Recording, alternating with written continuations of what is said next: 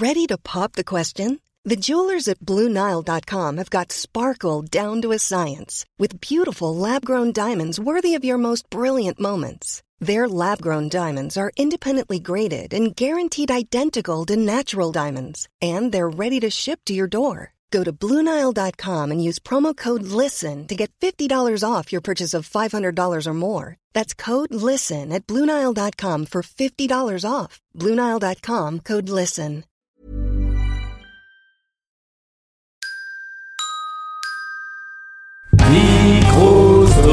go.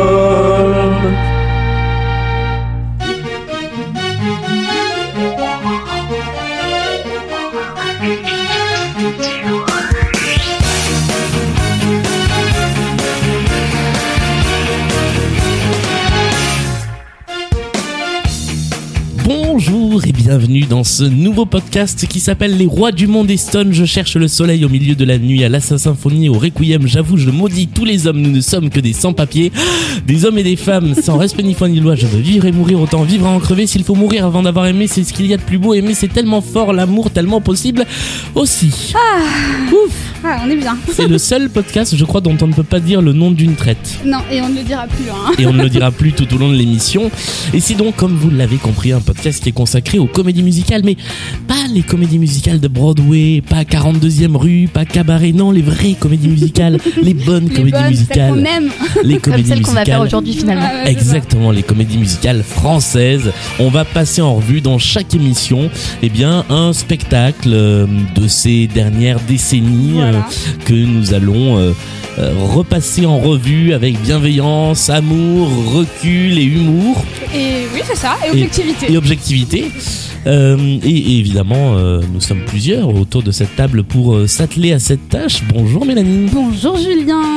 Je suis ravie de te retrouver dans ce nouveau podcast dont on discute depuis un petit moment maintenant. Et, C'est ça. et qui voit enfin le jour. Donc c'est un peu émouvant. On assiste à une naissance ce soir. Bah, ça fait un an Ouais. que, que l'idée, même plus d'un an. Même plus d'un an qu'on qu'on a dîné en se disant Eh, faisons un truc. Et voilà. Donc tout arrive hein, finalement. Voilà, nous sommes enfin réunis pour parler Exactement. comédie musicale et nous sommes également avec Amélie. Salut. Salut Moi aussi je suis ravie et à l'image de, des comédies musicales où il faut un, un certain temps de fermentation, euh, ce podcast euh, est à l'image en fait de, de son sujet finalement. Ouais, c'est Hein, comme si on avait peut le sorti euh, l'album promo il y a un an. Et là maintenant, c'est la première. Exactement. On a lancé les teasers et ça y est, Ouais. enfin, c'est le spectacle. On va commencer avec un tout premier spectacle. On va absolument pas traiter ça de façon chronologique puisque celui-ci est né en 2009 et c'est là qu'on lance la virgule de fin de, de générique.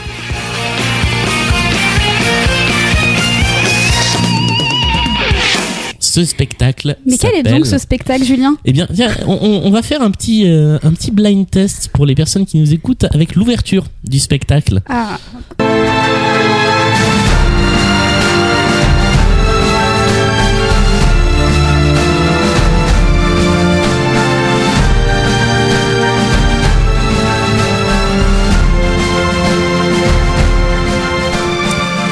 Alors, il s'agit donc de Mozart, l'opéra rock. Euh, spectacle qui a donc vu le jour sur scène en 2009, en septembre 2009, qui a tourné euh, pendant quelques années euh, un petit peu partout en France et qui tourne encore un petit peu partout à l'étranger. On va en reparler. Euh, donc l'idée de ce podcast, c'est que on passe en vue tous les aspects d'une comédie musicale. C'est ça évidemment qui est intéressant. On va vous raconter de quoi il s'agit dans le spectacle, même si on a une petite idée vu le titre. oui, je pense qu'on peut dire que ça parle de Mozart. Voilà, voilà. que c'est un opéra et qui est rock. Ah bah Euh, ça, c'est rock. hein. On va également vous parler bien de l'équipe de création, de l'équipe du, du casting sur scène, de la mise en scène, des chansons, euh, des adaptations, des versions alternatives. Bref, on va être les plus exhaustifs possibles. On va être les, les. Wikipédia de, de la comédie musicale, en fait, ça. un peu. Voilà. En mieux, en, En mieux. En mieux, En. Évidemment. en plus drôle. Mozart, l'opéra rock, donc spectacle. euh, alors. Première chose qui est très intéressante sur ce spectacle, c'est que euh, contrairement à beaucoup qui euh, sont liés au nom de leurs auteurs-compositeurs, celui-ci est lié au nom de ses producteurs Dovatia et Albert Cohen. Oui, absolument. Euh, Dovatia, que- qui donc est un, un nom, un grand nom euh, du monde des comédies musicales. Alors moi, je suis pas forcément toujours très fan de ses productions à titre Mhm. personnel, mais on y reviendra. Mais là, oui, effectivement, d'ailleurs, on en discutait avant le, le début du- de l'enregistrement. Euh, on connaît pas bien les auteurs de, de cette comédie musicale. Tout simplement parce qu'ils sont plusieurs et que euh, en fait euh, on a confié à des grands noms euh, de la chanson française euh, la, la tâche de composer certaines chansons. Donc il y a Zazie je crois il y a Christophe Willem qui a participé.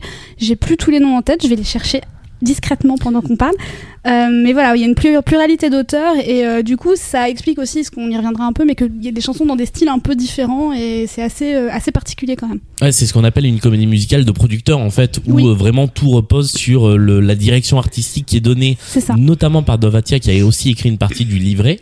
Et on a en fait une composition et une écriture des chansons qui se fait par poule. Je me souviens de ça. donc Mozart l'opéra rock fonctionne comme ça, mais le Roi Soleil juste avant fonctionne comme ça aussi, et 1789 juste après également. Et, euh, et en fait, ils se retrouvent euh, pendant des longues périodes en studio où ils écrivent, ils composent des chansons euh, à l'appel. Donc il y a les compositeurs qui bossent sur des trucs avec du chant en yaourt, il y a les auteurs qui bossent ensuite dessus pour euh, poser un texte. Et je pense que c'est pour ça qu'en fait, on a beaucoup de euh, entre guillemets de déchets qui sortent de ce spectacle. c'est ça C'est-à-dire qu'il y a plein de chansons qui sont sur l'album à la base ouais et qui sont sur la version intégrale et qu'on n'a pas eu dans le spectacle. Et Oui. même parfois qui sont supprimés des, des rééditions d'albums aussi, euh, on en parlait tout à l'heure, euh, des, des titres qui existent aux, aux prémices de la comédie musicale et qui ensuite disparaissent. Ouais. Parce qu'on se rend compte que c'était pas forcément une bonne idée de les mettre sur Oui, l'album. alors il y en a certains qu'on a gardés, on aurait pu virer, soit dit en passant, mais bon, après, euh, je pense que je vais être la voix de la, de la mauvaise foi ce soir, mais. Il va y avoir débat. Ouais. Euh, le et casting. Et, et- et- bah, évidemment. le casting de ce spectacle. euh, alors, qui, qui veut euh, nous rappeler qui jouait dans ce dans, dans Mozart l'opéra rock côté chanteur notamment?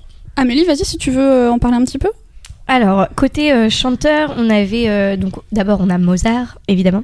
Wolfgang Amadeus Mozart. Wolfgang euh, Mozart, euh, joué par euh, Michelangelo Loconte. Euh, lui, c'est un mec en plus qui est, euh, si je dis pas de bêtises, qui est compositeur, etc. Ouais. Euh, producteur, non Aussi Je, je crois, Euh, ouais. Je sais possible, Je, pas- je crois que c'est un mec qui a, qui a pas qu'une flèche à son arc. Un peu moins la comédie, on l'aura vu. Ah ouais, ça. Mais, euh, mais il a pas mal de, de connaissances en musique. Euh, on a Salieri, qui est interprété par Florent Mott. Euh, Florent Mott qu'on a vu aussi dans dans d'autres euh, qui était un peu, on peut dire, c'était un peu la star masculine de- du spectacle quand même. Parce que Mozart, finalement, peu de gens ont retenu son nom. Enfin, en tout cas, au niveau populaire, c'était euh, be- beaucoup Florent Mott. Enfin, en tout cas, moi, j'ai l'impression qu'il- qu'on voyait, qu'on mettait en avant. bah c'était le hum, comment on dit le hum, le chouchou je pense du public. Voilà, c'est ça. Rapport à Mozart qui euh, était un peu plus lisse, Florent Mott avait le côté un peu dark qui plaît bien, ouais. Et puis Florent Mott, c'est un nom. Enfin, je pense aujourd'hui que les gens l'ont un peu retenu. Je suis pas sûre que le nom, à, part les gens qui sont vraiment fans de comédie musicale et qui s'y intéressent particulièrement, je suis pas sûre que le nom euh, de l'interprète de Mozart soit vraiment connu du grand public Oui, encore aujourd'hui. Florent Mott a sorti que- des disques après. ouais. Voilà, des grands disques, mais euh, en tout cas, voilà, il, il est un peu plus connu, je pense. Euh, on avait Constance Weber euh, qui était interprétée par Claire Perrault euh, et ensuite dans les dans les reprises par euh, Diane Dassini Oui. Euh, et sa sœur Aloysia euh, Weber euh, qui est interprétée par Mélissa Mars qu'on a retrouvée notamment euh, sur des tubes avec euh, Pascal Obispo. hein, Voilà. C'était même avant, je crois. C'est Ah non, c'était le, après. le duo avec Melissa Mars, je crois que c'est 1980, Alors, je mais je crois que c'est bien avant. Ah non, c'est après. On va vérifier ça tout de suite, mais, euh, 1980. Je- 1980, c'est en 2006. Ah oui, c'était Ah, juste. Ouais. avant. Ouais. Mais je suis si vieille alors. Mince. Et Alors, on va arrêter ça tout de suite. Je- vraiment, on va arrêter ça. Euh, ensuite, donc on a on a le père de Mozart, Léopold Mozart, euh, interprété par Solal. Euh, Solal qu'on a vu aussi dans Starmania. Il a joué dans. Starmania notamment. Il a joué aussi dans euh, un peu plus tard dans Adam et Ève. Oui. Et il a joué dans ce dans ce spectacle euh, dont je n'ai jamais rien vu ni entendu qui s'appelait Tristan et Iseux et qui Ah oui, est alors euh, qui est apparu aussi vite qu'il a disparu à l'espace Cardin à Paris, je crois en 2001-2002. Et qu'est-ce qui s'est passé On sait? Enfin, On on, en reparlera peut-être plus tard. D'accord. On en parlera quand on fera l'épisode sur Tristan et Qui Iseux. durera 30 durera secondes. 30 secondes. Ce sera un hors série. Voilà, c'est ça. Euh, ensuite, on a les personnages euh, un peu plus récurrents, mais moins, euh, euh, moins premiers. euh, enfin voilà. Euh, Nannerl Mozart, euh, qui est joué par Maeva Méline. Euh, L'aubergiste, le clown par Merwan Harim. Merwan Harim qu'on a vu dans à peu près toutes les comédies musicales. C'est clair. C'est ça. Euh, voilà. Euh, la diva euh, qui, qui fait euh, pff, deux trois euh, Oui, deux trois deux apparitions. trois apparitions euh, qui enfin voilà qui qui Qui chantent est la euh, caution, la caution musique classique, mais Chant qui n'est lyrique, pas euh, dans voilà. les albums. Tout à fait. Euh, interprétée par Estelle Michaud. Euh, on a Anna Maria Mozart, euh, on y reviendra après, par euh, Jocelyne Sand. Euh, Fridolin Weber, euh, par Jean-Michel Meunier. Et Joseph II, puisque il y a des rôles doubles. Ouais. Exact. Euh, Cécilia Weber par Delphine Ganzard et ensuite à la reprise Ariane Piri. Euh, Josepha Weber par Marjolaine Piémont. Sophie Weber par Diane Dassini. Du coup, si vous avez bien suivi Diane Dassini qui a ensuite repris le rôle de Constance Elle a eu une promotion. Exactement. Euh, et ensuite, du coup, euh, puisqu'elle pouvait pas jouer les deux, hein, euh, ensuite louée par, jouée pardon, par Laurie Perret. Euh, et Rosenberg, un peu la, la caution euh, LOL. Oh, Rosenberg. Par Elise Moon. Par- Il ressemble. non, Franck. Dubosc. Euh, Ah non, il ressemble Non. vraiment à Elise Moon. C'est un peu raciste parce qu'il s'appelle Yamin Dib. Ah non, mais alors c'est euh, rien à voir, mais vraiment Mais physiquement. c'est vrai il qu'il y a un air de Elise Moon. Ah ouais. il y a, il y a des traits assez fins. Et... Merci. Et, et je pense qu'il faudra faire un point Yamin Dib un peu plus tard dans le Tout à fait. dans, dans cette émission. Euh, alors Mozart, l'opéra rock, et c'est là qu'on s'attaque au gros morceau de cette émission. Qu'est-ce que quoi Qu'est-ce que ça raconte Ce sont deux actes avec plein de tableaux, plein de chansons, beaucoup de comédies? Il y, a- il y a quand même un truc à noter, c'est que le, le casting est assez équilibré entre chanteurs et comédiens. Oui. Évidemment, les chanteurs sont beaucoup plus mis en avant, euh, mais il y a quand même euh, cinq ou six comédiens qui ne chantent pas et qui apportent une touche de euh, de, de théâtralité D'acting. euh, voilà d'acting parce qu'on peut pas dire que quand euh, les chanteurs s'y mettent alors ça dépend lesquels Ouais, mais c'est pas égal. voilà c'est pas c'est pas toujours égal Non. on se lance dans euh, le, le, le fil de ce spectacle Allez, qui commence alors qui ne commence pas par une chanson d'ailleurs qui commence par une scène de comédie Ouais. Euh, donc on est euh, à Salzbourg ouais. le prince Sigismond vient de mourir et il est remplacé par Colloredo, qui porte pas vraiment, vraiment, vraiment Mozart dans son cœur. Non, et puis surtout qu'elle a l'air très très méchant. Et Oui. vraiment, il l'annonce comme le terrible ça. etc. Et ça, ça m'a un peu fait rire parce que euh, je crois pas qu'historiquement c'est un personnage qui était si noir que ça. Non. Euh, C'était même plutôt un érudit qui s'intéressait à l'art, etc. Donc il a eu, je crois, euh, des, des, des- un vrai litige avec Mozart qui était pas très sérieux à cette époque-là et qui faisait pas très bien son travail. Donc il a fini effectivement par le virer. Mais euh, là, c'est très manichéen, quoi. Il est vraiment, c'est euh, le grand méchant euh, pour euh, tout de suite euh, am- amener l'ambiance un peu dramatique de l'histoire. Et puis il parle avec une voix de méchant. Ouais, vraiment, c'est c'est vraiment le méchant de dessin animé, euh, voilà, bon. Monsieur Mozart, Ouais, c'est ça. votre fils a décidé d'écrire un opéra en italien C'est les, tu sais, c'est les, les virus là dans les Têtes une fois la vie. Ah voilà. Donc ça, bon, moi j'ai trouvé ça pas hyper crédible, mais après, pourquoi pas Je hein, pense pour que c'est un parti pris aussi Oui, pour mettre sûr. en lumière euh, Mozart, donc forcément. euh, Ouais, ouais, tout à fait. Mais un petit peu de subtilité ne fait jamais de mal. Et la première chanson du spectacle, c'est Penser l'impossible. On va pas tout écouter, mais celle-là, je l'aime bien. Bon, vas-y. Voilà.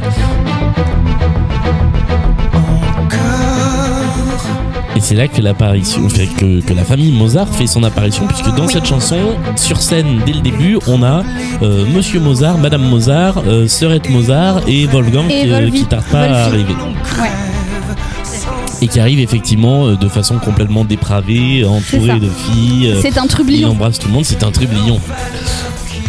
Et C'est un emmerdeur, hein, il le dit après. Ouais, de toute façon. Mais alors, ce qui est hyper drôle, je le disais euh, hors antenne avant qu'on démarre, mais donc le chanteur, acteur euh, qui fait Mozart est d'origine italienne, et donc a un très fort accent italien. Donc déjà, c'est bizarre pour un jouer un Autrichien, mais à la limite, pourquoi pas.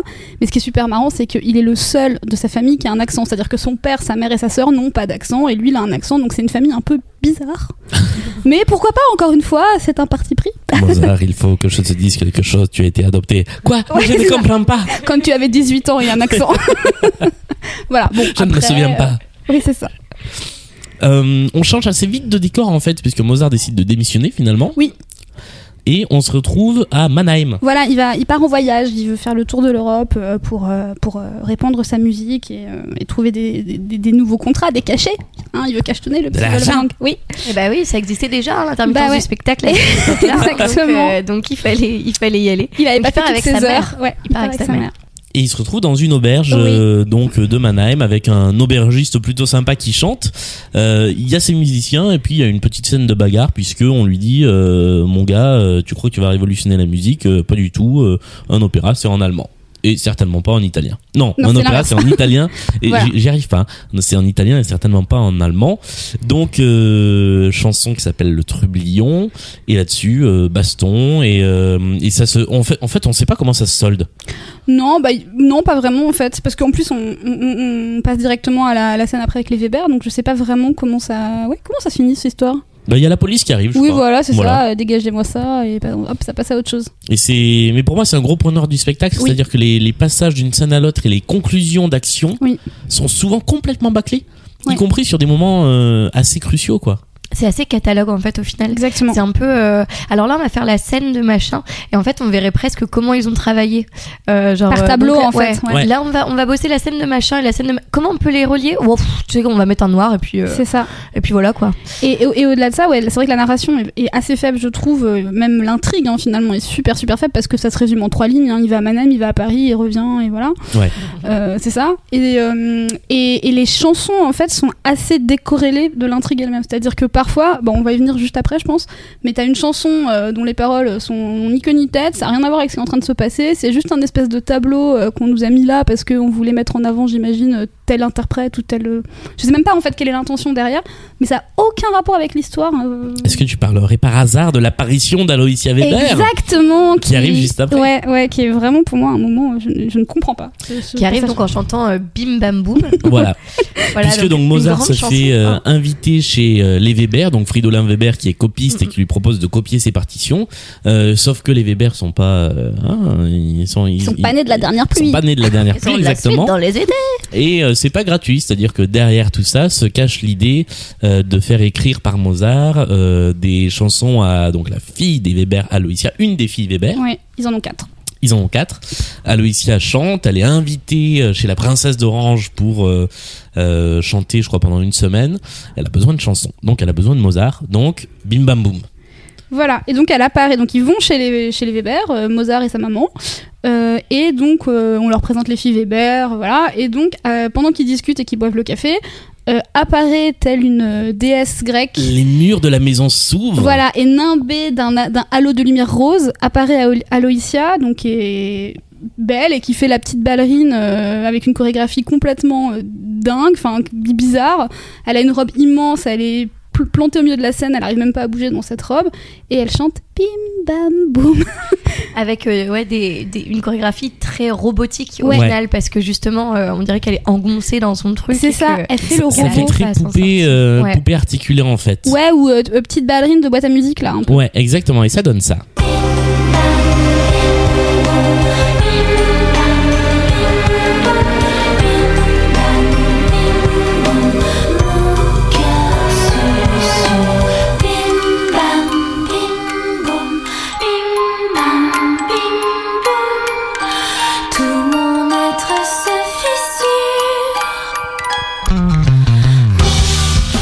Ce qu'on n'a pas dit aussi, et qui fait partie de l'intrigue euh, finalement secondaire et presque, enfin, presque principale au bout d'un moment, euh, c'est que au piano, il y a Constance, Oui. la sœur La petite sœur.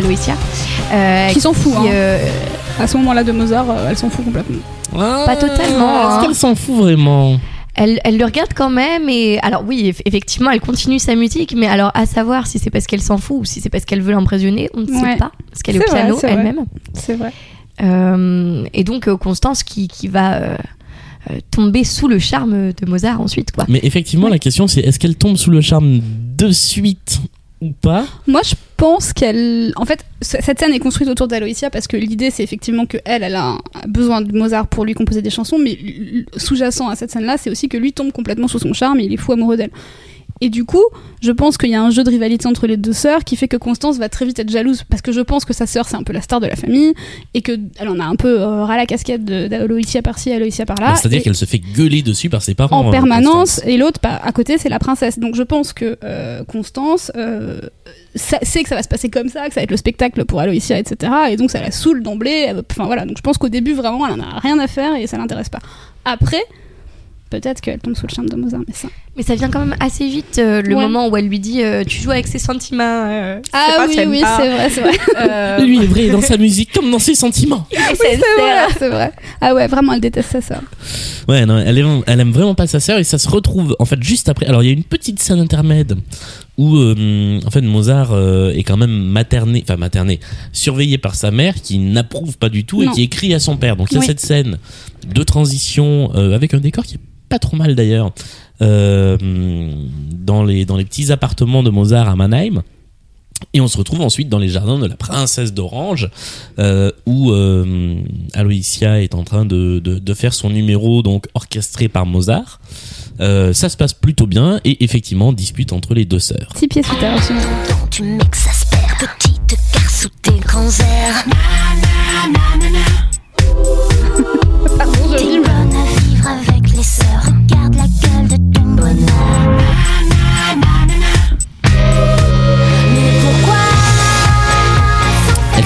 Parler chanter en fait dans, ce, dans ce Et puis spectacle. pardon, mais 7 ans d'âge mental, hein, ça se tire la langue, et nanana, non c'est toi, c'est celui qui dit qui est. Alors je suis d'accord, mais du coup en parallèle il y a beaucoup de jeux aussi. C'est-à-dire Ouais. qu'on ne fait pas que la chanter euh, comme on chanterait euh, une chanson euh, voilà, de- d'Edith Piaf ou quoi que ce soit. Euh, là on est aussi dans, dans le jeu un peu euh, la, la badinerie j'ai envie de dire, un peu en mode euh, euh, c'est rigolo, euh, voilà. Alors certes hein, c'est c'est très vite euh, un peu gênant quand elle se tire la langue, Ah ouais, etc. vraiment. hein. Euh, mais je pense qu'il y a une volonté quand même de, de rajouter un peu de jeu au-delà de, de dans la comédie, d'en mettre aussi un peu dans la chanson avec des. Il y, a- il y a un côté, alors j'ai vu d'autres vidéos en fait du spectacle autre que la captation officielle Ouais. où à la fin de la chanson elle rigole. Ah ok. Et il y a ce côté en fait. euh, Elle se taquine un voilà, peu, quoi. taquinerie. Ouais. Derrière laquelle il y a vraiment un côté. euh, un côté euh, rivalité. Mais finalement, ce que dit la chanson, c'est euh, pourquoi s'en faire Demain, on sera tous six pieds sous terre. Donc, euh, la, la chanson en elle-même. Carpe diem. voilà, carpe diem. Et, enfin, c'est, on se déteste, mais ça sert à rien. En gros, c'est ce que c'est ce que dit la chanson. Je trouve ça Ouais. assez assez paradoxal. Ouais, ça va. Enfin, ça va pas chercher très loin quand même cette histoire. Et, et sur la mise en scène, je suis, je suis d'accord avec toi, Amélie. C'est vrai que ça, il y a un jeu entre les, les actrices, enfin les interprètes, euh, qui peut être un peu rigolo, mais c'est quand même un peu lourdingue. Euh, c'est le moment de dire que d'ailleurs c'est euh, Olivier euh, Dahan qui, a- qui est, qui est à la mise en scène de ce spectacle.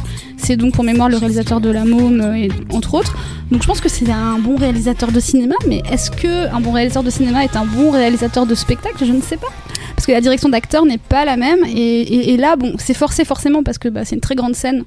Donc euh, les personnages sont petits sur cette très grande Oui. scène. Et donc il faut quand même occuper l'espace, il faut quand même marquer les, les intentions du personnage. Mais quand même. Mais du coup, ça ne se, rév- ça ne se réinvente pas vraiment. Euh, Parce Ouais. que dans toute la chanson, elles ne font que faire des allers-retours. Euh, C'est ça. L'une va à gauche, Ouais. l'autre va à droite, ensuite l'une va à gauche, l'autre va. enfin, C'est ça. Et, euh, et en fait, ça- c'est vraiment très basique. C'est ça. euh, Enfin, il n'y a pas de recherche, quoi. Et c'est un truc qu'on peut dire globalement sur toute la mise en scène, je trouve. C'est euh, les déplacements sont assez. euh, je suis d'un côté, je vais de l'autre côté, je suis de l'autre côté, je reviens. très, les, les chorégraphies sont vraiment bien faites, mais Ouais. effectivement pour les chanteurs principaux, C'est ça. c'est beaucoup plus compliqué, ouais. Ouais, c'est assez. Enfin, ouais, c'est assez simple en fait. Mais peut-être que c'est lié aussi au fait que euh, justement ce ne sont pas que des, des gens issus de comédie musicale et donc qui ont des formations de danseurs, de chanteurs Ouais. et d'acting, mais que ce sont euh, par exemple que des chanteurs et du coup qui, qui savent pas euh, mettre un pied devant l'autre. Et euh, Oui, et mais du peut-être coup, des- dans, ce, dans ces cas-là, c'est ce que je dis, c'est qu'il y a un, un problème de, de, de- direction. De l'espace. ah oui non mais aussi, tout ouais. à fait, tout à fait. De- de- Le, mais ça, ça se voit de toute façon, c'est c'est assez clair quand on commence à avoir pas mal de comédies musicales de savoir si le metteur en scène est plutôt chorégraphe, plutôt cinéaste, plutôt. Effectivement, dans la mise en scène d'Olivier Dahan, il y a un côté très cinématographique dans l'enchaînement des tableaux, ça va très vite, les décors changent très Mm. vite. Euh, mais sur les déplacements, sur l'occupation, euh, bah, par rapport à ce que pouvait faire Kamel Wally par exemple sur le sur Mm. le Roi Soleil juste avant, Mm. on n'y on est pas du tout. Non. Et, euh, et inversement, sur la comédie, c'est un petit peu plus poussé sur l'écriture des scènes de comédie. On verra en termes d'interprétation ce que ça donne, euh, que sur euh, des spectacles euh, qui vont être des spectacles de chorégraphes comme l'ont été Cléopâtre ou Dracula. Ouais. Qui ne sont que des créations de Kamel Wally. Coïncidence Je ne crois pas. Euh, on en était où? Elles viennent de se disputer. Elle se dispute, elle se tire la langue. Voilà, et puis là, maman Mozart arrive, Anna Maria. Mhm. Elle est pas contente et elle a une lettre de papa Mozart Qui n'est pas content non plus. qui est vraiment pas content du tout. Et qui en somme dit à son, à son fils qui, qui lui dit quoi en gros euh, Bah, qui lui dit d'être sérieux deux minutes, quoi. Voilà. hein, d'arrêter Ouais, ses et puis bêtises. Et puis que c'est son nom aussi qui est engagé Exactement. aussi derrière celui de Mozart. Et, euh, et écoute, mon gars, euh, ce serait bien que tu fasses quelque chose de ta vie parce que j'ai pas envie d'avoir une, une réputation de merde. Ouais. C'est un peu ça finalement. Et puis que quand on est musicien, il faut euh, travailler pour quelqu'un, sinon on n'est rien. Oui, c'est ça. Voilà. C'est-à-dire qu'à ce moment-là, en fait, on a, on a oublié un petit détail. Euh, Il y a plein de détails qui passent très vite. Oui. Euh, de détails importants, c'est que Mozart euh, arrive à Mannheim avec une commande d'opéra et que, euh, vu qu'il ne bosse qu'avec Aloysia, il se fait virer. Voilà, c'est ça. Il a plus de boulot. Tout à fait. Et donc son père lui dit de partir à Paris. Pourquoi Paris? J'ai pas compris. Non Moi plus. non plus, je crois que Mozart est vraiment allé à Paris, donc il Ouais. fallait le faire aller à Paris euh, d'une façon ou d'une autre. Ils se sont pas emmerdés sur la façon. il y va et puis c'est tout. Alors ils se sont Euh, pas emmerdés sur la je crois, façon. hein. enfin Mm, attendez, non, ouais, je suis hyper mauvaise langue. Ah non mais- non mais c'est ça. hein. Et ils se sont pas emmerdés sur la transition non plus puisque fallait caler le single et c'est à ce moment-là qu'ils calent Tatoue-moi sur tes seins, fais-le du bout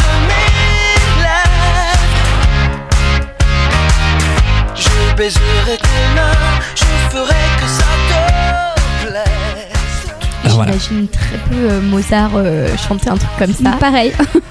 Non, mais euh, Et, et qui même évoquait euh, l'idée d'un tatouage, par exemple, tu vois, en, en Exactement. 1700, tout je sais plus en quelle année on est, mais Non mais c'est euh, c'est métaphorique. oui, c'est comme la blague sur la Castafiore à un moment dans le spectacle, c'est Oui, c'est vrai. complètement euh, bon, d'accord, pourquoi pas.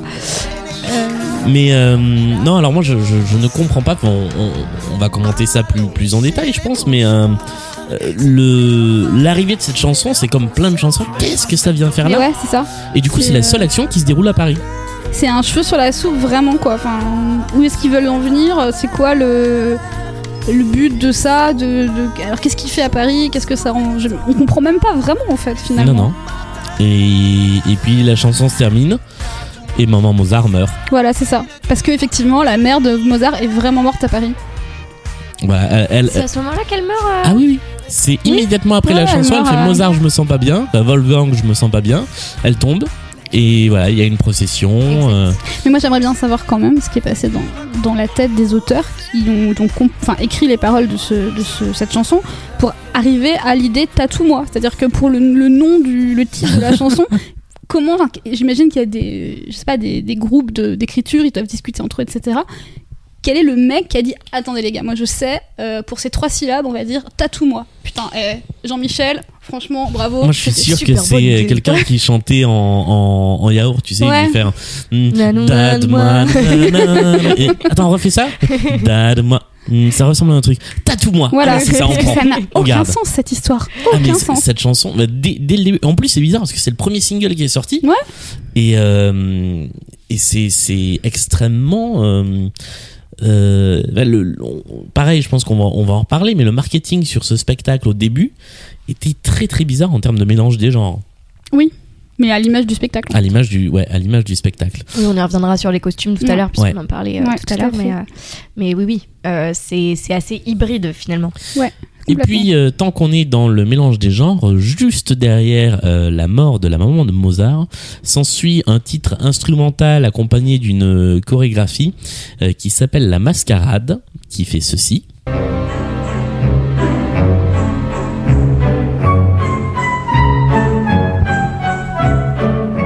Et qui alors là est une scène complètement surréaliste, qui est longue, Oui, c'est très long. Ouais, où il se passe rien en fait. Enfin, c'est une, une scène chorégraphique avec plein de personnages, euh, c'est un peu surréaliste. Il y a ce clown qu'on a qui est apparu sur euh, une chanson précédemment et qui là euh, arrive, qui est fait par Merwan Rim.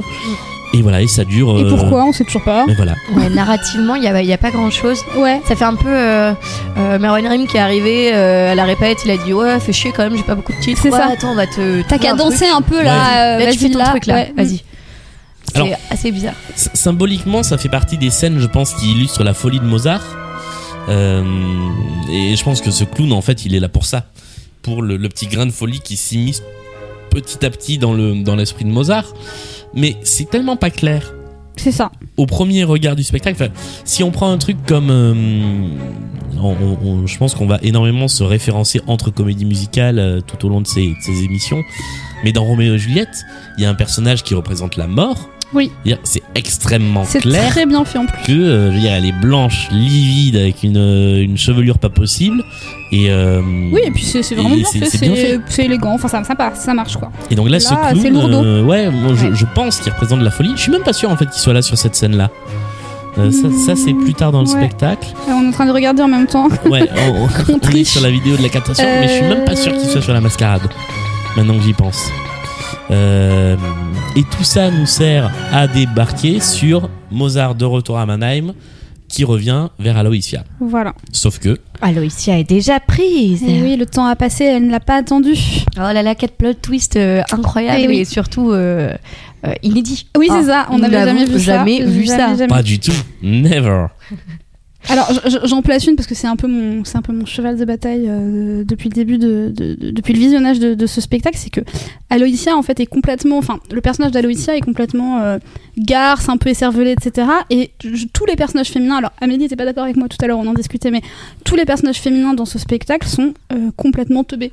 C'est-à-dire que, que ce soit Aloysia euh, qui en a rien à faire, qui, enfin, qui, qui ne, enfin, c'est vraiment c'est une garce, que ce soit Constance qui a l'air d'avoir deux de QI, euh, et qui ne parle que euh, de son mari ou voilà, euh, que ce soit la sœur de Mozart qui ne parle que de son frère ou de son père. Enfin, toutes les femmes ne sont que des faire-valoir pour les hommes et elles ont, elles sont idiotes vraiment. Et c'est très dommage. Sauf, euh, sauf la mère Weber, mais qui est méchante. Mais qui est une, qui est une mégère en Ouais. fait. Donc euh, voilà, il n'y a pas de personnage féminin intéressant, vraiment pas. Bah, je suis pas totalement d'accord parce qu'effectivement, je suis d'accord que c'est pas du tout la comédie musicale la plus féministe. Hein, ah euh, oui, non, que le, clairement, on, est loin du test de Ouais, Bechdel là, hein, Ouais, effectivement, euh, voilà, elles sont toutes, euh, comme tu dis, hein, c'est des faire val- enfin, ce sont des faire valoir pour euh, pour leur euh, mari, frère, Ouais. euh, amant, etc. Euh, mais quand même, celui d'Aloïsia a quand même quelque chose en plus. Euh, c'est quand même euh, une nana qui renverse la tendance en fait, puisque c'est elle euh, qui qui euh, qui a le lead en fait sur sa relation avec Mozart. Et, Oui, mais euh, c'est la, c'est la, di- enfin, c'est une diva en fait. C'est-à-dire que c'est, une, une- c'est en fait c'est une, une arriviste qui veut réussir à tout prix, et puis quand un autre arrive et lui propose de réussir avec lui, elle se barre. Enfin, tu vois, c'est, c'est un personnage très stéréotypé. C'est C'est c'est pas, pas très valorisant, ouais, voilà, c'est pas, euh, enfin, je sais pas. En tout cas, je trouve que c'est dommage parce que les interprètes sont assez doués et, euh, et c'est pas bien écrit quoi. C'est-à-dire que Constance, je pense, mérite un autre traitement parce que je, je crois que Constance Mozart, la vraie, a eu un rôle très important dans la vie de son mari.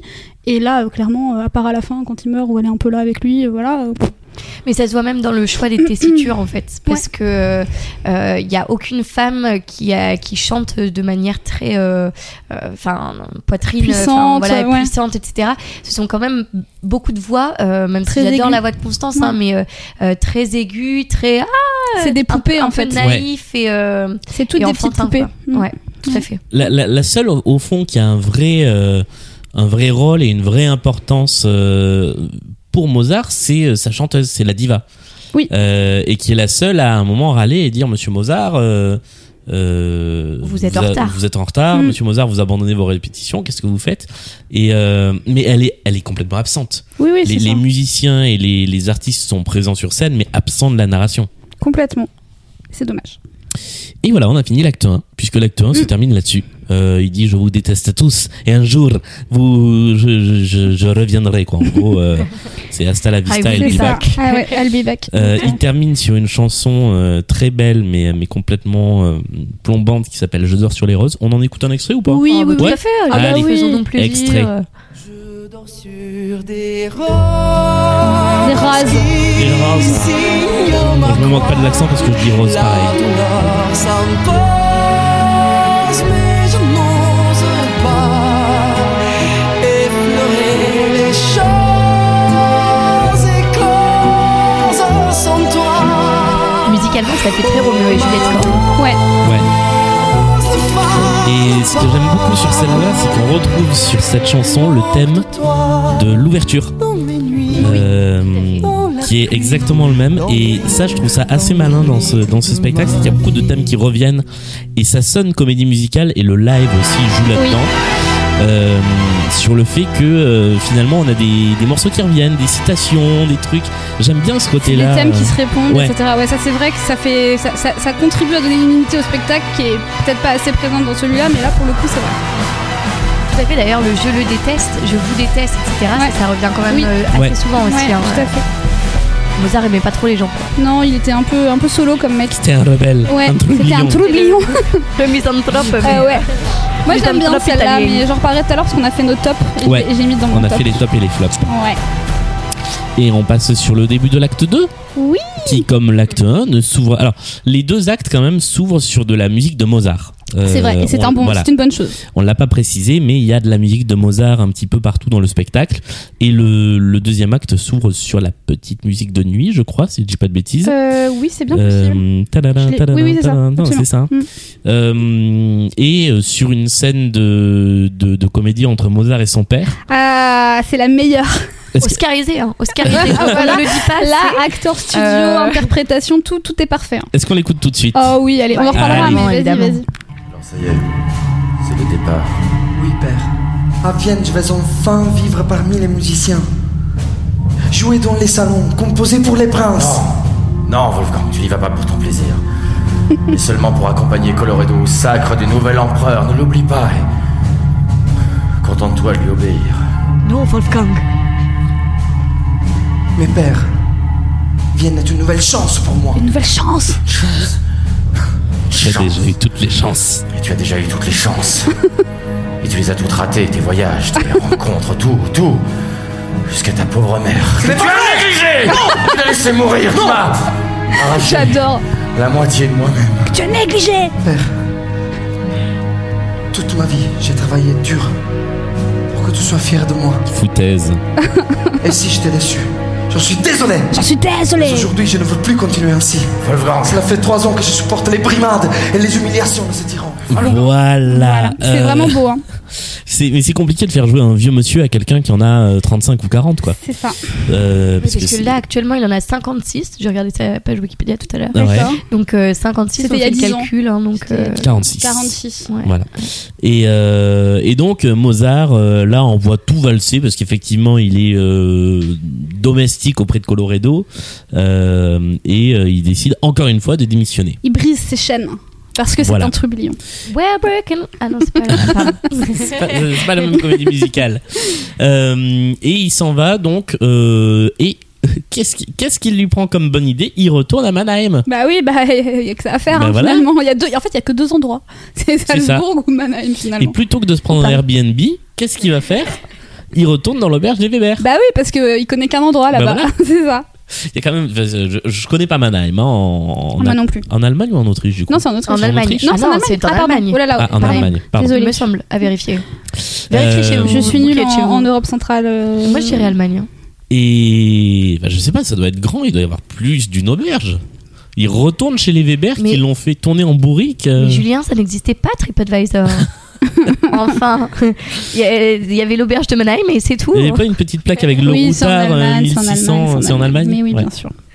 Euh, et donc là, euh, il se passe un truc très bizarre, c'est-à-dire que Constance Weber, avant d'avoir revu Mozart, chante une chanson qui dit euh, Si je défaille. Oui. Voilà, donc on est sur une narration complètement euh, déconstruite, mais, mais voilà, il y a, plus de, il y a, il y a plus rien. hein, il y a, euh, voilà, on est en live, En fait, elle sait qu'il va arriver et qu'elle va tomber amoureuse de lui. c'est ça. Hein, c'est c'est beau. C'est si, si jamais Mozart revenait genre dans deux minutes, Et oh bah là là, là, bim. ouais. Mais enfin, Julien, tu comprends rien à l'amour, elle l'avait senti. ah c'est C'est ça. ça. Alors, cette chanson est pas. Ah moi j'aime bien, moi j'aime bien. ouais, non, je suis D'accord. assez d'accord. Bon. Elle est pas. Elle est pas... Euh, ah, merci. Ah, Ouais. Elle- Euh, avec une chorégraphie en plus qui est un peu lourde. Enfin bon, non, c'est pas. Bon, voilà. J'ai pas plus de trucs à dire. C'est pas plus argumenté que ça, mais je la sens pas trop. Mais euh, Pardon. non non mais moi, enfin, moi ça fait partie d'une euh, d'une vague de chansons que j'aime bien qui sont très sautillantes Ah bah ça, ça Euh, sautille. Ah oui. ah ça, oui, voilà. euh, Question de ça, on sautille. hein. et du coup euh, ça fait partie des chansons du spectacle que qui m'ont fait accrocher au spectacle au début en fait. Euh, et qu'est-ce qui se passe donc après si je défaille ah, elle défaille Elle défaille car complètement. Mozart est au retour. Et oui, il est là. Et, euh, et donc là, c'est les, les deux sœurs euh, Weber, qui, enfin les deux les autres sœurs deux qui petites chantent. sœurs voilà. qui en fait, enfin petites, j'en sais rien d'ailleurs, mais euh, les deux autres sœurs qu'on qu'on connaît pas trop finalement. Il y en a une qui s'appelle Sophie, je crois. Oui, voilà. Et l'autre, euh, je sais plus. Enfin, elles sont là juste pour cette chanson finalement. Oui, voilà. Et Merci d'être là. elles reprennent le dernier refrain de euh, Si Voilà. je défaille. Exactement. Et ensuite, on arrive au moment où ça devient intéressant.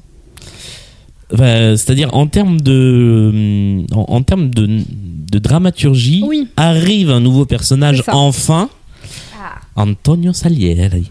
Voilà. Et donc c'est là que s'installe euh, la célèbre rivalité euh, entre Salieri, euh, donc qui est à l'époque un compositeur aguerri déjà, qui normalement a un petit peu plus de bouteilles que Mozart. Là, c'est pas flagrant hein, Ah bah quand on voit là, les ils deux, ont, ils ont le même âge. ouais. Voilà.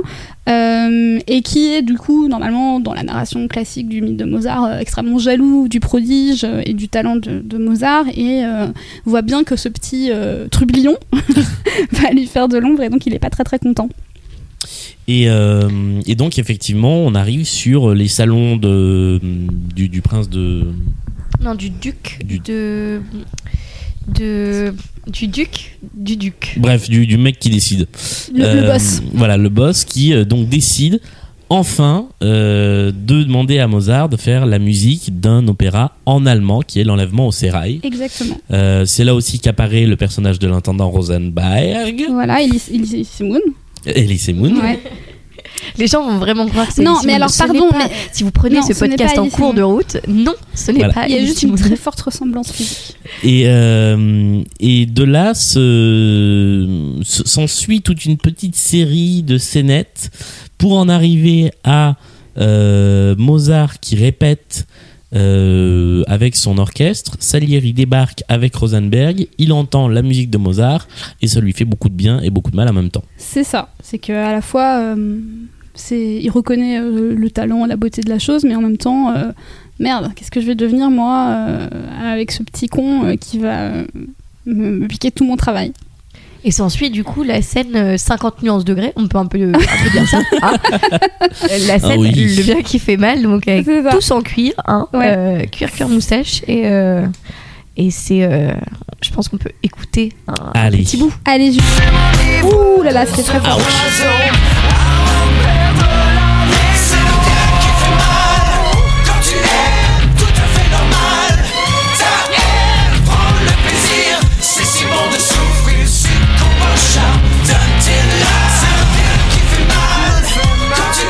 aussi un des singles qui ont été mis en avant. euh, désolé pour les oreilles, hein, moi j'ai une oreille qui, qui a disparu. Oui, là. moi j'ai perdu 3 décibels aussi.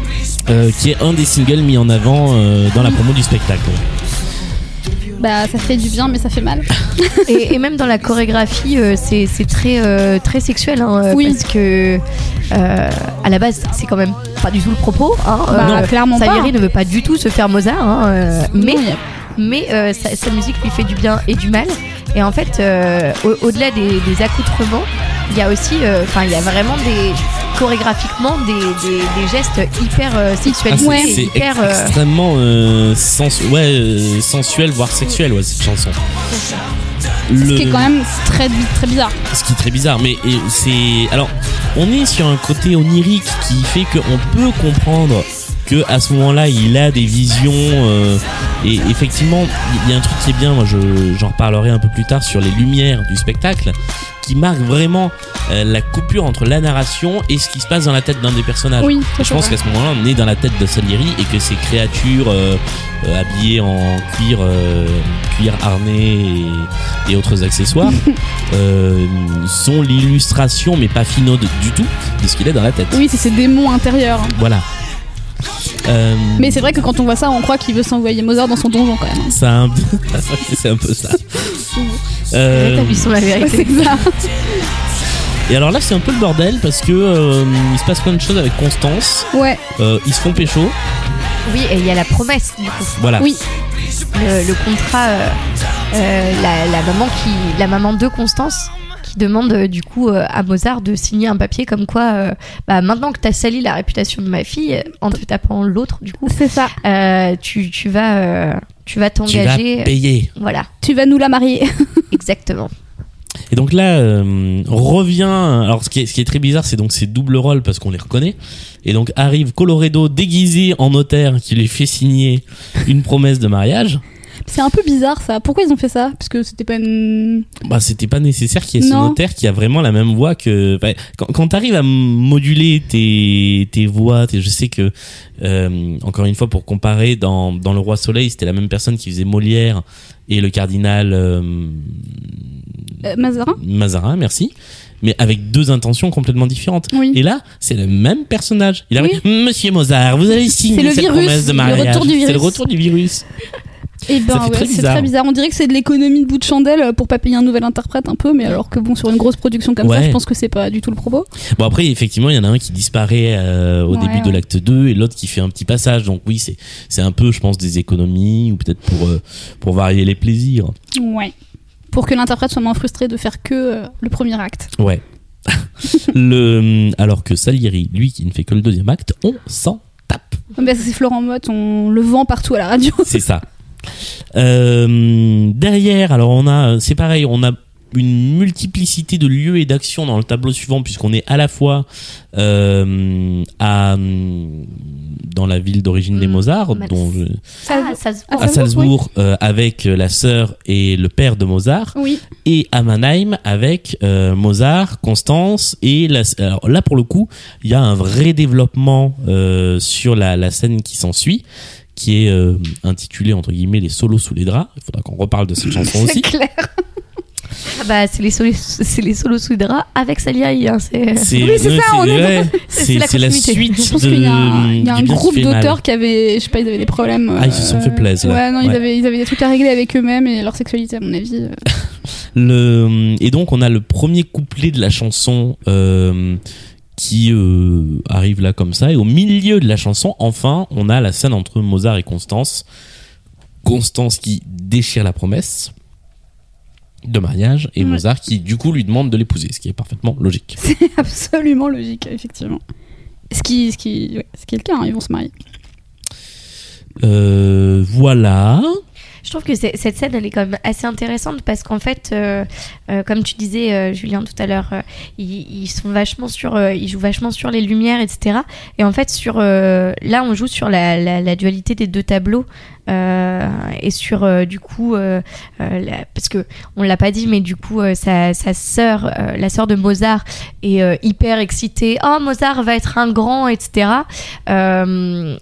En contradiction avec le père qui est en mode euh, oui enfin il va épouser une meuf donc moi euh, Ouais. super je suis pas très je suis pas très ravie Euh, sa sœur et- l'aime beaucoup elle, elle- elle aime Ouais. beaucoup c'est sa grande sœur je crois et elle est très euh, dans, dans l'histoire en tout cas et, euh, et elle est très euh, très bienveillante envers envers son frère Bah, elle ne vit Totalement. que pour son papa et son petit C'est et son frère, quoi. Ouais. C'est Oui. c'est ça. hein, c'est- Bah oui, on- ce qu'on on y disait tout revient. à l'heure, ouais. ça. on y revient Mm. Et donc et en parallèle on a du coup euh, la scène d'amour donc en fait c'est assez c'est assez marrant parce que enfin ouais il y a une vraie dualité entre le côté euh, enfin sur le côté droit de la scène enfin sur le côté euh, euh, court jardin j'ai Jardin, écrit bah non du coup Si ah oui non c'est à court pardon Court. à court Donc euh, à court, euh, c'est euh, à court, c'est c'est les les, Les Mozart. les, les Mozart et de l'autre côté les Weber et, et Mozart. Mais du coup, ouais, il y a une voilà, il y a une belle dualité entre les deux scènes. Et la chanson est chantée en duo justement par euh, Constance et euh, Nana. Et c'est assez surprenant parce que euh, c'est un personnage tout sage. Euh, Enfin, c'est deux personnages plutôt sages en fait, au final, qui chantent ce truc, mais qui, qui est qui est le, le truc métaphorique le moins fin du monde. Vous voulez qu'on l'écoute Ah oui, c'est les gros sabots là. Ah bah bien sûr. Mm, mm. Euh, Où est-ce qu'elle est Elle est là? Tu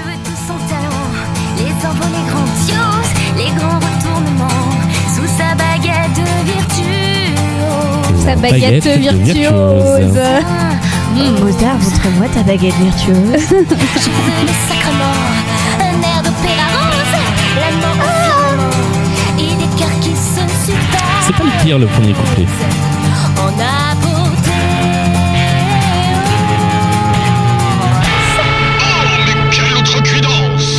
Alors la version album est vraiment abominable avec cette voix au téléphone. C'est vraiment compliqué. Euh, et donc voilà, euh, Mozart et Constance se marient. Euh, oh, je crois qu'on a oublié une scène, mais alors là en fait on a un mélange de scènes historiques jouées qui sont très importantes pour le déroulement du truc et de scènes chantées qui sont beaucoup plus anecdotiques. Et on a effectivement euh, l'interdiction euh, de enfin, Mozart qui joue euh, le final de je sais plus quel je crois que c'est l'enlèvement de Figaro. Oui, je crois aussi que c'est ça. C'est les noces de Figaro Il me Ouais. semble. Euh, sans musique parce que euh, le ballet est interdit et Mm. finalement euh, Salieri euh, dit allez-y euh, faites autoriser le, le ballet et puis euh, Rosenberg lui dit eh ben, qu'est-ce que vous faites Salieri? Salieri lui dit mais c'est mon plan parce que tout le monde va détester les, les noces de Figaro et en fait tout le monde adore les noces de Figaro jusqu'à euh, ce que le spectacle se fasse interdire mais ça ça arrive un peu après c'est un peu déconstruit en fait l'action de ce deuxième acte Toute la, fin- ouais, la, deuxième moitié du deuxième acte, en fait, enfin, non, même pas, c'est le deuxième acte dans son entier quasiment, qui est vraiment euh, très décousu, ouais. Et puis, et puis, enfin, on n'y est pas encore, mais euh, il se passe plein de trucs dans un ordre complètement euh, aléatoire, et d'un seul coup, pouf, Mozart est mort. On n'a pas parlé aussi de, de l'affrontement entre, euh, entre Salieri et Mozart, euh, où il monte sur son siège, Mozart, en disant, en refilant les partitions à Salieri et en disant de toute façon, moi j'en ai pas besoin. Ah Oui. Et, euh, et en allant du coup euh, du haut de son siège, Oui. euh, voilà. Alors qu'en fait, juste avant, il était en train de, de, de déconner, Mm, d'arriver en mm. retard à ses répètes, etc. Euh, euh, et du coup, Salieri lui dit Bon, écoute, mon, mon petit gars, euh, Mozart tu, tu peux, tu peux retourner. restez bien à votre place mais c'est pareil, c'est, on a fait un Salieri euh, très, euh, alors ça se, ça se, ça s'adoucit un peu à la fin, mais Salieri, il est vraiment très, très, très, très, très borné, très, très, très pas content à ce Ouais. moment-là. Et il est, il est très il est très euh, comment on dit il est très phlegmatique Oui, il parle toujours de la même manière et t'as toujours l'impression qu'il est en train de préparer un mauvais coup c'est ça, c'est vraiment limite, il se frotte les mains en faisant. ouais C'est Monsieur Burns, en fait. Oui, voilà, exactement. Et euh, voilà, bah, c'est- je suis pas sûre qu'il y ait besoin d'en faire des caisses euh, sur le, le, le, le caractère très manichéen de- des choses, quoi. C'est- Ça pourrait être plus subtil, encore une fois. C'est vrai. Et- mais, mais les personnages sont très, euh, très, très stéréotypés et Voilà. très caricaturaux Ouais. euh, tout le long du spectacle. C'est ça. Un peu trop. Donc, euh, une fois que euh, Salieri a exposé son plan à Rosenberg, il se retrouve tout seul. Oui. Et là, il, il- il se dévoile. C'est-à-dire qu'il dit Ok, je viens de plomber euh, les noces de Figaro, et pourtant c'est un chef-d'œuvre. Et sa musique Damn it. est sublime. Et c'est là qu'on arrive sur l'autre tube du spectacle. Exactement. La symphonie. Cette nuit, intenable insomnie, la foule. Alors là, on, on parlait de la mise en scène tout à l'heure. On, on l'écoute un peu ce que je fuis, je subis cette cacophonie qui me scie la tête, assommant harmonie.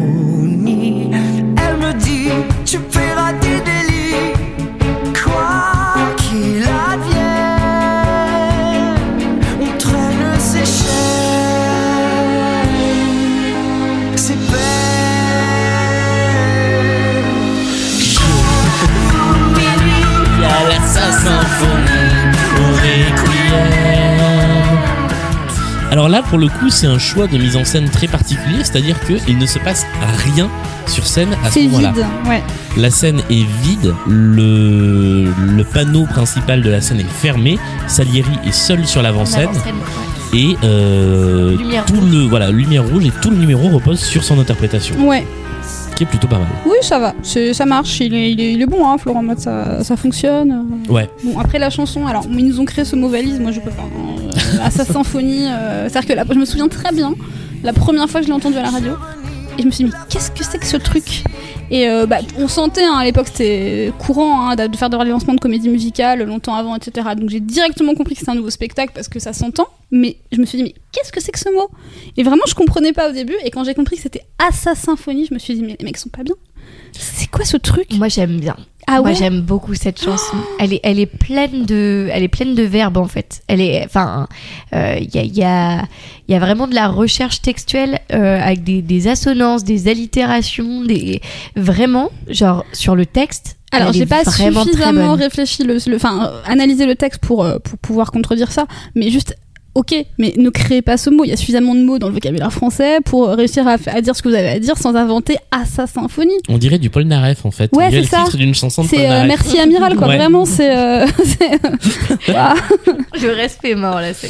non, mais vraiment, j'adore Paul Naref, hein, par ailleurs, mais, mais non, oui, c'est ça. Ça me fait penser à ça aussi. Euh, donc là derrière c'est la descente aux enfers progressive hein, pour euh, pour continuer donc euh, les noces de Figaro sont finalement interdites parce qu'il se murmure que c'est une pièce contre la bourgeoisie contre la noblesse pardon Euh, le père de Mozart meurt Oui. voilà Mozart tombe malade Mm. Salieri a gagné mais il est triste Oui. Euh, je sais pas si vous voulez vous attarder sur ces trucs-là, mais en fait, c'est Non, parce que c'est assez bâclé en fait. Ouais. Au final, Ça dans vient la- très vite. dans la dans la pièce, Ouais. enfin dans le dans le spectacle, parce qu'en fait, euh, euh, tout ce qu'on a énoncé avant, ça prend beaucoup de temps, etc. Là, on doit être à peu près, je sais pas, à une heure et demie Ouais. euh, sur le spectacle, Mm. et du coup, les 20 dernières minutes, euh, Ouais, Allez, ça, euh, enchaîne. vas-y, on, on le fait mourir, on le fait, enfin voilà, c'est fin du fin du jeu, euh, Ouais. Fermeture des portes. le... Alors il y a quand même ce, ce personnage qui vient euh, commander le, Le requiem, requiem, ouais. à Mozart. Mm. Euh, Mozart est persuadé que c'est la mort qui arrive pour lui commander ses requiem, juste Mm. après donc la mort de son père. Euh, et il sombre à la fois dans la folie et dans la maladie, ce qui fait que le Mozart de la fin est un petit personnage tout euh, qui essaie un peu de lutter quand Salieri débarque pour lui proposer son aide, mais qui est complètement faiblard. Et la dernière scène en fait avant la avant la chanson finale euh, qui est Vivre à en crever est très longue mais il s'y passe très peu de choses. Oui. Par contre, on y entend donc le requiem de Mozart. Je peux, euh, si Ça, ça il, faut le, il faut le passer absolument. parce voilà. Quelle interprétation. Fado dièse ré, Item. ré. Là, on sent qu'il est malade là, il est do. Do. Troisième mesure. Enfin l'espoir. La montée des cœurs. Si est au naturel. Tous partout. Là, on s'en en peut plus du spectacle. On s'est tapé euh, deux heures de euh, gothico, baroque et tout, et soudain, Le mépris avec lequel vous le traitez. on respire un peu là, non Ouais. Hein Ça fait du bien quand même.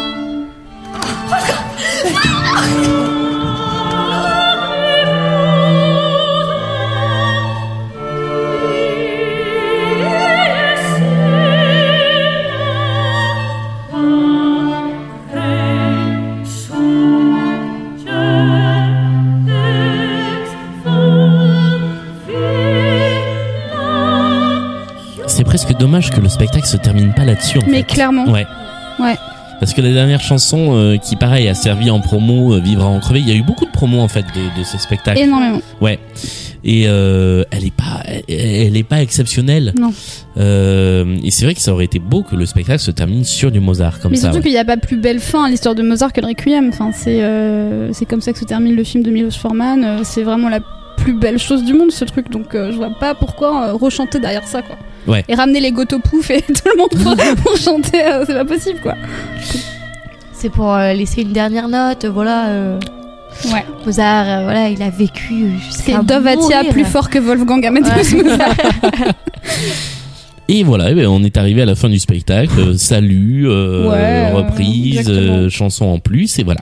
Euh, Vivre en crevé et ensuite il y a euh, Debout Debout les fous. Debout les fous, Ouais. exactement. qui a été remplacé en fin de en fin d'exploitation du spectacle par euh, c'est bientôt la fin. Euh, pour savoir un petit peu ce que vous avez pensé de ce spectacle, même si maintenant on a une petite idée, euh, je vous propose à chacune et puis je le ferai également de faire votre top 3 et votre flop 3 du spectacle, qui peut donc inclure des chansons, mais aussi des aspects divers et variés euh, du, du spectacle, de l'album, de l'histoire, du casting, de ce que vous voulez. Euh, Amélie, si tu veux attaquer sur ton top 3, flop 3. Moi j'ai beaucoup aimé euh, Mozart, euh, opéra rock, euh, contrairement à Mélanie. Euh, j'ai trouvé que c'était vraiment euh, un bon spectacle. euh, euh, voilà par plein de par plein de biais et puis je pense qu'il y, a- il y a un peu une valeur sentimentale aussi euh, j'étais jeune voilà c'était ma première comédie On musicale a dit, on Moi, j'avais déjà les blagues 47 sur ans. c'est pour ça. Donc euh, voilà. Euh, dans mon top 3, euh, j'ai mis J'accuse mon père. J'accuse mon père, donc qui est une chanson de, de Solal. C'est justement le, le moment où, où il lui dit bon écoute mon grand tu vas salir ma réputation si tu si tu te mets pas au boulot. Tu, tu veux qu'on écoute un peu? Eh ben avec plaisir. Allons-y.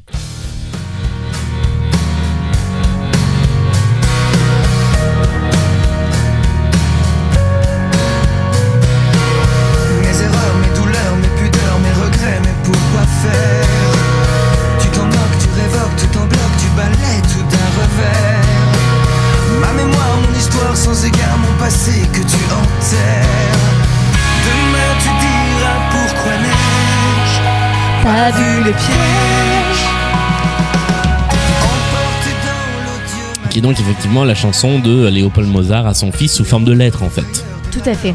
Euh, la réponse finalement de, de la lettre euh, de la maman. Euh, ensuite, je passe au second. Oui, à moins que tu aies quelque Oui. chose d'autre à dire sur Non, cette non. chanson. Euh, une, euh, du coup, que j'ai redécouvert justement co- parce qu'on parce qu'on a travaillé le, le, le podcast et qui euh, n'existe pas euh, dans, le, dans le spectacle, qui est l'opéra, Ah, qui est euh, effectivement. Tu l'as mis dans les flops? Et ben moi je l'aime beaucoup.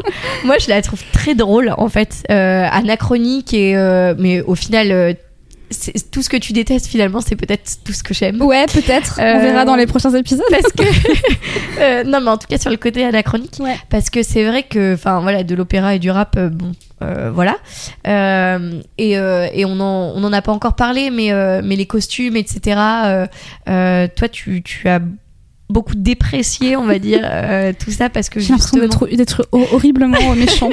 mais non tu as le droit de tu ne n'as pas pas aimer rendu hommage au costume à leur juste hauteur. Euh, moi j'aime beaucoup et, euh, et donc euh, l'opéra je sais pas si on peut passer un tout petit extrait juste Mais on peut euh, même, je crois, en passer un long extrait un parce long que c'est tellement parce que les gens ne délectable. pas forcément. Dans, dans un sens comme dans l'autre, en fait, ça mérite d'être écouté. Moi, j'aime beaucoup l'opéra aussi, j'avoue. Monsieur pour un félin sauvage, mais Oh là n'avez du lion que le soyeux pelage. Ah, Et vos cours acérés de jeunes prédateurs nous inspirent le rire plutôt que la vraie. Au secours. N'avez pas peur, entrez donc dans ma cage et laissez mon ardeur dévorer vos. Ce sont des, des vieux souvenirs Alors, encore une fois, il y a des trucs dans cette chanson. Il y a, il y a quand même un moment où on dit euh, rentrez votre dard, euh, mon gros, euh, je sais Non, non, plus mais quoi. ils, c'est- ils- ils avaient chaud, hein, les Ah, auteurs. ils- hein, ouais, c'est- ouais. je crois ouais. Et hum, alors, par contre, il y a un truc que je me, je me dis, je me dis, à quel moment quelqu'un a pu se dire, Hum, cette chanson a peut-être sa place dans le spectacle. Non, mais n'importe quoi. Comment ça aurait pu Le être truc intégré s'appelle au l'opéra, spectacle ça n'a rien d'opéra ni de rap hein, euh, entre nous. hein. C'est-à-dire que c'est juste un, je sais pas, on dirait un sketch des inconnus. Ouais, c'est, enfin, non, ça, ça a un côté, euh, ça a un côté rap de comédie musicale en fait. Ouais, bah du coup, Tout pardon, fait. mais Moi, moi- mais moi, j'ai j'ai assez de tendresse pour ce truc euh, D'accord. qui, est- qui est un ovni. vous avez le droit. Et voilà. Ah ouais. Euh, Je reste trouve que c'est c'est une belle tentative. Euh, et alors, j'ai un doute sur le, sur le nom exact. Ouais, c'est ça, Victime de ma victoire. Euh, je l'aime beaucoup parce que j'aime aussi beaucoup la, la mise en scène, mais parce que je suis une, je suis une amoureuse du, du théâtre immersif et de, de briser le quatrième mur, etc. Dans le spectacle, si je dis pas de bêtises, euh, c'est celle-là, hein, Victime de ma victoire, où, ils- où ils descendent Oui, dans le euh, public. dans le public et où ils chantent. Enfin, pendant Ça c'est cool en termes de mise en scène, c'est vraiment Ouais. chouette. Ouais. Moi, c'est c'est des trucs que j'adore et je trouve que, enfin, j'aime déjà beaucoup dans le théâtre et dans les comédies musicales, c'est encore plus spectaculaire puisque justement il y a le chant, il y a, Il y a les voilà, il y a- il y a costumes, les tout ça. Et, euh, et du coup, c'est vraiment quelque chose que j'aime beaucoup. Je me croyais l'élu en volant mon histoire, mais je me suis perdu pour gagner, à vaincre sans vertu.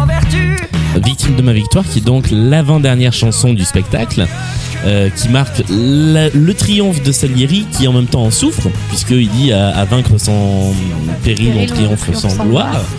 Mais il Euh, dit sans vertu, non? Sans vertu, oui, Ouais, c'est vrai, pardon. Je crois. Oui, parce que ça, c'est Oui. le, le Voilà. vrai. C'est ça. il, Exact. il twiste la, la Autant pour phrase. moi. Et euh, mais je suis complètement d'accord avec toi et sur la chanson que j'aime beaucoup et sur ce cet envahissement de la salle à la fin qui est une astuce pour changer facilement de décor puisque derrière ils sont en train de placer le décor du final qui est assez euh, assez massif. Imposant, ouais. assez imposant. Euh, et moi, j'aime beaucoup ce, ce, ce truc-là, d'autant plus que Salieri finit sur la tribune avec les musiciens Exactement. euh, qui sont à part et ça les remet un peu dans l'action. Je, je trouve ouais. ça très bien, ouais. Ouais, je suis d'accord avec vous là sur celle-là. Je l'ai pas mis dans mon top, mais je c'est bien. Ben moi, je Ah l'avais bah. mis dans mon top et ça me permet du coup de mettre autre chose à la place. Ah, bien, bien, bien. Parfait. Euh, Est-ce qu'on fait peut-être tous les tous les tops et ensuite tous les flops Ah, on peut faire ça, allez. ouais. Ouais. Allez. Allez. Bon, alors moi j'ai j'ai lutté hein, parce que vraiment pardon hein, j'ai j'ai mis j'ai essayé d'y mettre de l'objectivité et tout mais j'ai vraiment eu du mal à, à trouver trois trucs donc j'ai pas mis trois chansons. Le premier truc euh, le premier truc que je mets en, en top c'est l'orchestre live Oh oui. parce que euh, c'est vraiment un gros plus sur un spectacle comme ça. Il y a énormément de productions euh, des années 2000 où on avait des bandes playback et pas d'orchestre live. C'est euh, dommage, je trouve, d'aller voir un spectacle avec euh, les musiciens enregistrés et des chanteurs qui chantent sur un enregistrement. Donc là, vraiment, euh, gros effort sur, euh, sur ce point. Un orchestre, voilà, comme dit Julien, qui était en plus un peu à part en termes de, de mise en scène, mais qu'ils ont réintégré à l'occasion de cette chanson euh, avec Salieri. Donc top, gros gros gros plus pour moi, j'ai trouvé ça super. Si tu veux un petit exemple, j'ai euh, une des chansons dans une version différente en live de, qui est le Trublion, Oui. euh, qui a une intro très longue et très euh, très chiante en fait dans l'album, et qui sur scène débarque. je vais faire en sorte que ce soit pas trop fort dans nos oreilles. Sur scène débarque d'un coup comme ça.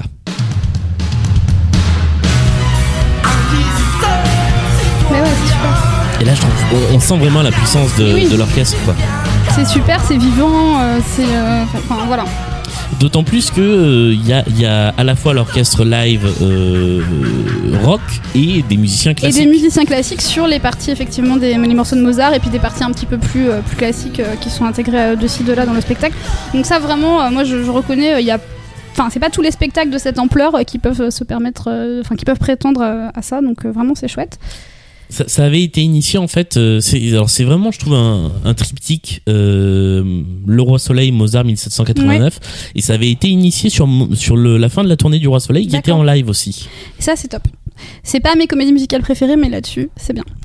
Euh, donc voilà, ça c'était le premier. Alors, le deuxième. euh, On voit comme t'as du mal, tu sais. faut- J'ai Ouais, l'impression qu'il faut mais, sortir mais- non mais vraiment mais j'aime pas comme ces productions là bon voilà à aucun niveau ça me séduit mais donc euh, voilà c'est pas grave le, le deuxième truc dont je l'ai déjà dit tout à l'heure donc c'est facile mais c'est euh, le moment lacrimosa là, le, Ouais. la, la diva qui chante euh, le requiem à la fin c'est au moment de la mort de Mozart parce que comme j'aime pas trop le reste des chansons, euh, je souffre un peu pendant ce spectacle euh, musicalement, on va dire. Euh, c'est pas ma tasse de thé, voilà.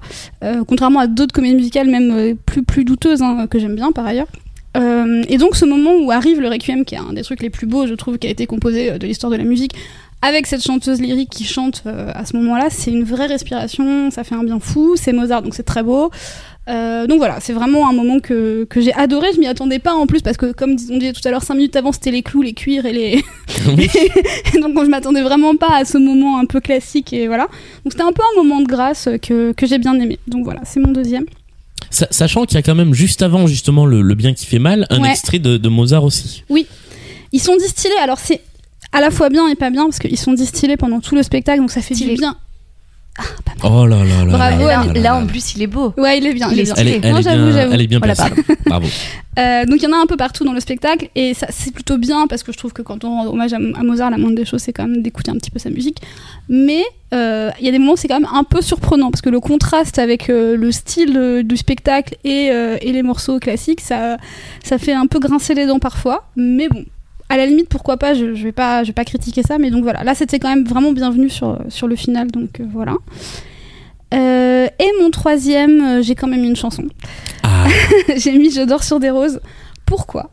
Euh, parce qu'elle est simple en fait. Euh, voilà, moi j'aime pas les arrangements euh, guitare électrique où on se la joue un peu rock, mais en fait c'est plus baroque pop, un peu lourdingue avec des fioritures dans tous les sens, etc. Là, je trouve que sur cette chanson là, euh, Je dors sur des roses, on revient sur un peu du fondamental de la comédie musicale. C'est une chanson un peu un peu émouvante, Un peu euh, lyrique. un peu lyrique, il chante très bien, hein, faut le dire, euh, ce jeune homme. Voilà, il y a moins de fioritures que sur le reste. On sent moins les, les fossiles fluo et les, et les- tout le décorum dont je suis pas forcément très fan. Donc voilà, elle m'a touchée, je la trouve jolie. Et voilà, j'ai quand même fait l'effort d'en mettre une. On peut Eh mettre. voilà. On a un petit extrait là de Je dors sur les roses. oui, ou on peut. Ah. Hop, il est là. Voilà. Je dors sur des roses qui Des roses. ma croix. Voilà, c'est joli. Ah, mais c'est très joli. Voilà, pour moi. À moi À toi, Julien. Mon top Julien, 3. on veut connaître ton top 3. Alors, en première place, alors euh, j'avoue que j'avais mis en fait dans mon top 3 l'orchestre live et euh, j'avais mis Victime de ma victoire, mais comme vous les avez placés, j'ai de la place. La prochaine fois, tu parleras en premier. Voilà. Euh, en numéro 1, j'ai mis les lumières du spectacle. Oui. Euh, que je trouve extrêmement belles parce que extrêmement vives. Euh, et c'est c'est pas toujours le cas dans, dans ces spectacles où on essaie plutôt de recréer une lumière naturelle. Et en fait, il y a plein de moments où euh, la scène est violette ou verte Mm. ou rouge. Et, euh, et j'aime beaucoup ce parti pris vraiment de donner des couleurs vives qui euh, transcrivent bien. Alors encore une fois, c'est pas c'est pas très fin parce que euh, bah, les, les couleurs sont rattachées à des émotions, à des sentiments et donc forcément ça ça dit tiens regarde là c'est le moment émouvant, là c'est le moment violent. Euh, mais par exemple sur le bien qui fait mal, un truc que je trouve superbe, c'est ces lumières qui sont rouges et vertes. Et le vert, c'est pas une couleur qu'on a l'habitude de voir souvent en éclairage de vrai. scène. Et je trouve ça hyper, euh, hyper beau, hyper assumé. Et, euh, et j'aime vraiment beaucoup la, la teinte lumineuse de ce spectacle, qui est très bien rendue aussi par la captation du DVD. euh, qui a une, un grain vraiment particulier. Je vous conseille, si vous avez envie de vous aventurer dans Mozart l'Opéra Rock, de regarder la, la captation qui est, qui est en DVD et qui se trouve facilement sur YouTube. Elle est intégralement sur YouTube. Il faut pas le dire. Enfin, nous, on a le droit de le dire. nous- en fait, c'est pas nous qui l'avons mis. voilà. hein. Euh, Il il y a plein de plein d'autres extraits euh, de, de live qui sont intéressants parce qu'il y a plein d'impros euh, des, des comédiens sur sur plein de moments. Euh, Et on sent beaucoup le côté réalisateur, justement, jusque dans les lumières, je trouve, euh, pour justement euh, euh, cadrer un peu, en fait, ce qu'on ne peut pas faire, justement, en théâtre et sur scène, Oui. euh, euh, de vraiment euh, cadrer euh, sur une intention ou sur quelque chose, euh, de mettre plus en lumière quelque chose ou, ou un autre. Euh, c'est c'est très, euh, enfin, c'est très cinématographique, en fait, Ouais. comme, euh, comme système de, de lumière. Sur euh, sur la chanson des deux sœurs euh, qui est donc euh, six pieds sous terre. Elles, elles sont dans une couleur différente. Les danseurs sont dans une couleur différente. Et les autres personnages sont dans une couleur différente aussi. Il y a vraiment un, un parti pris à ce niveau-là qui permet de mettre chaque élément et chaque personnage en valeur. Est-ce que alors moi j'ai une question de personne qui ne connaît pas très bien le monde du spectacle. Est-ce que c'est le metteur en scène qui dirige du coup artistiquement les lumières ou est-ce qu'il y a une personne qui s'occupe de ça? Alors Comment en ça général, ça se ça se passe en bonne entente entre tout le monde, c'est-à-dire qu'il y a un concepteur lumière D'accord. euh, qui euh, va faire des propositions, tout comme il y a un scénographe qui va faire des propositions de de, décors, scénographie. de scénographie. Mhm. Euh, et ensuite c'est euh, c'est soit le metteur en scène, soit le producteur. Oui, c'est ouais, le euh, ouais, c'est beaucoup metteur en scène quand même Ouais. parce que parce que en général euh, le metteur en scène a ses intentions de jeu, etc. Oui. Et Oui, coup, donc pour il faut que ça que ça aussi, colle avec bah les ouais, lumières effectivement. Ouais. Et euh, mais il y a- il y, a des créateurs lumière qui ont plus de qui prennent plus de place que d'autres sur euh, sur En certains fonction de leur ouais. plate et de leur euh, ouais d'accord. Euh, mon numéro 2 dans le top euh, 3, c'est euh, le début du deuxième acte avec deux chansons qui sont comédie, tragédie et euh, place je passe. Donc après la scène qu'on a Ah, c'est entendue. pas ta mère que tu as négligée. non voilà, c'est c'est juste après ça. Euh, on a un mélange entre une scène qui est euh, un peu violente, enfin violente, un peu dure pour Mozart où il se retrouve avec les domestiques qui se foutent de sa gueule en fait, Mhm. et le personnage du clown qui revient là pour chanter une chanson. Et juste derrière ça, il y a un enchaînement qui fait très comédie musicale et moi j'aime beaucoup ça quand les chansons s'enchaînent avec de la musique, avec et donc on a en fait euh, Mozart qui euh, annonce qu'il démissionne et d'entrée de jeu on bascule sur euh, Place je passe qui est que, que que je vous propose d'écouter un petit peu. Allez.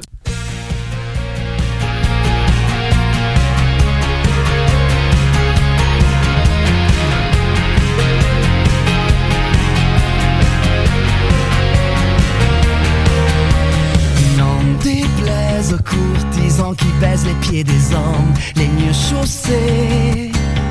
Je me ris Bah, sur la composition, c'est la même que Tatou, moi je pense. Hein. Faut, faudrait regarder, mais C'est- assez proche, les ouais. mêmes, Ça euh, ressemble, c'est vrai beaucoup, mais de mélodiquement. Mais euh, j'a- j'aime beaucoup cette chanson par ailleurs parce que je trouve qu'elle, elle, elle rentre bien dans l'action. Le texte correspond bien à ce dont il est question et je la trouve musicalement vraiment sympa. Ouais. Et on retrouve d'ailleurs dans Plage de passe et ça me permet d'enchaîner sur mon troisième, ce petit moment de Plage de passe, Ça là, ouais. ce truc-là Ouais, c'est pas mal ça. existe aussi dans Comédie Tragédie qui est la chanson juste avant. Et donc mon point 3 c'est la récurrence de thèmes Ouais. musicaux euh, dans ce spectacle. Euh, et je trouve ça très très intéressant et vraiment euh, ça montre que le spectacle est quand même conçu comme une comédie musicale euh, à part entière, c'est qu'on a des thèmes qui reviennent. Donc on a des instrumentaux qui se retrouvent en chansons, on a des bouts de chansons qui reviennent dans d'autres chansons. Et euh, l'exemple que j'avais, donc c'est la, chanson comédie tragédie qu'on n'a pas écoutée, mais qu'on retrouve plus tard dans le spectacle, euh, dans une deuxième version qui n'est pas dans les disques et qui n'est pas, qui ne fait pas partie en fait de la de la tracklist du truc, qui est juste une scène euh, presque de transition, mais qui reprend le thème et ça donne ça.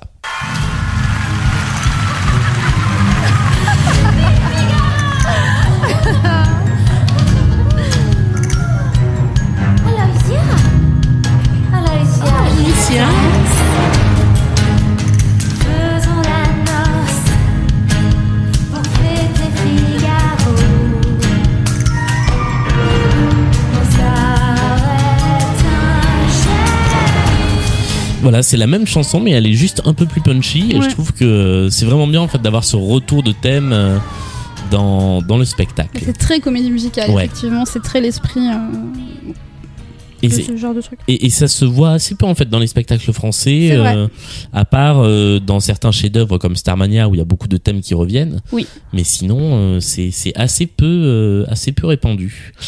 On a fait les top 3 de tout le monde. Oui. Est-ce qu'on passerait pas au flop 3 Allez. Ça va être plus facile. vous, vous voulez que je commence Allez, Allez, vas-y. On fait dans l'autre sens Allez. Allez, mon flop 3, euh, donc on en a déjà parlé, mais pour moi c'est la fin des deux actes qui se terminent tous les deux en queue de poisson avec d'un côté la mort de la mère de Mozart, euh, suivi du retour de Mozart à Mannheim, suivi de, Mozart qui se prend un râteau, le Oui. tout en 3 minutes.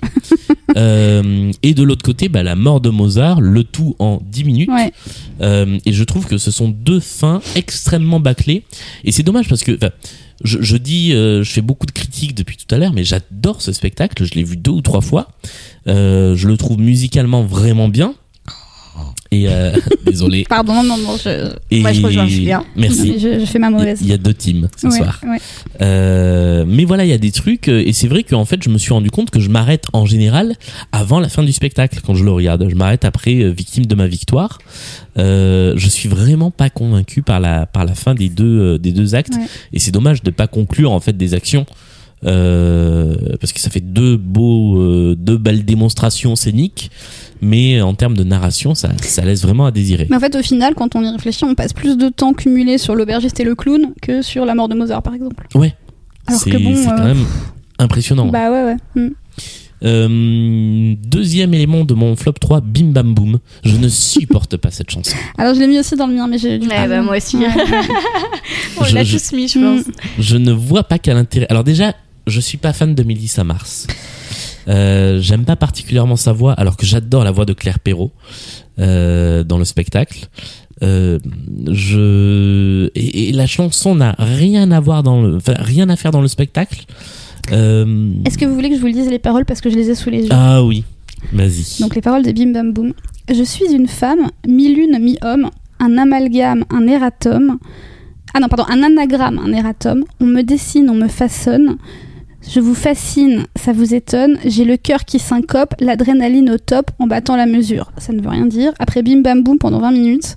Et attends, il y a juste un moment, elle dit Je suis c'est- un, un pléonasme, je reste de glace. Et elle dit pas Je suis un ectoplasme aussi à un moment donné Si, je crois qu'il y a un. Si, euh, ah oui, un ectoplasme. Ah oui, elle fait, elle fait rimer ectoplasme avec pléonasme. En Enfin, voilà, elle est tout un tas de trucs qui veulent rien dire. ectoplasme, pléonasme. Si asthme, c'est une Ah oui, asthme. asthme, ouais. Dans vos C'est fantasmes. une rime pauvre, quoi. Voilà. Mais euh, Donc ça ne veut rien dire. Ouais, non, mais la chanson ne veut rien dire. le- la façon dont elle est faite. En plus, elle dit pas bim bam boum, elle dit bem. Bam, bam, bam, bum, Et bim, je, bam. je- vraiment, je déteste cette chanson. Le fait qu'elle arrive si tôt dans le spectacle, en plus, me, me crispe. Mais en plus, qu'est-ce que ça dit de ce personnage quoi? Enfin, C'est-à-dire qu'on on, on introduit un personnage qui a priori est important puisque c'est le premier amour de Mozart. En lui faisant chanter ça, c'est vraiment Et ça puis on l'introduit quand même d'une manière. euh, Ouais, au- si on n'a pas compris que qu'elle était importante, Ouais, euh, Ouais. parce que vraiment euh, c'est une scène presque Tout se quotidienne, fige. voilà, Ouais, tout, ça.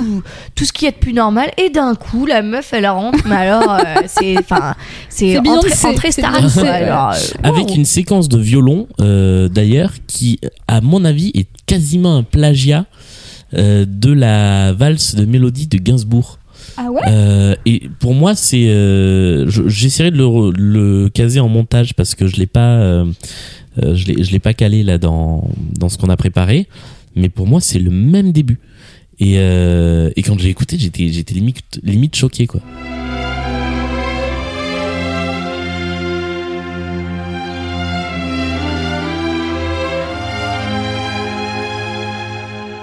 Euh, mais ouais, je déteste cette chanson.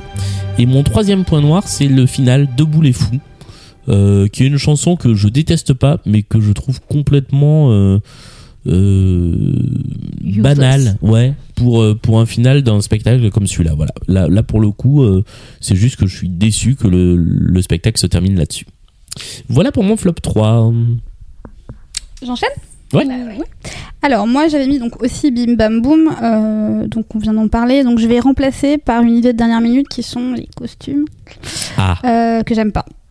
euh, parce que je trouve qu'un peu à l'image du reste du spectacle, finalement, il n'y a absolument pas de cohérence. C'est-à-dire qu'on a des costumes euh, historico-crédibles, entre guillemets, enfin, sous toute réserve, mais qui se veulent un peu, un peu crédibles, comme le costume de Rosenberg, par exemple, qui est vraiment un costume euh, 18e siècle. Le mec, euh, vraiment, on dirait qu'il a joué dans la Révolution française.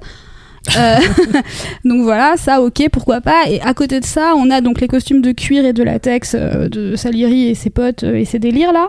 Et puis euh, tous les costumes des filles qui sont euh, un peu barocco goto fluo.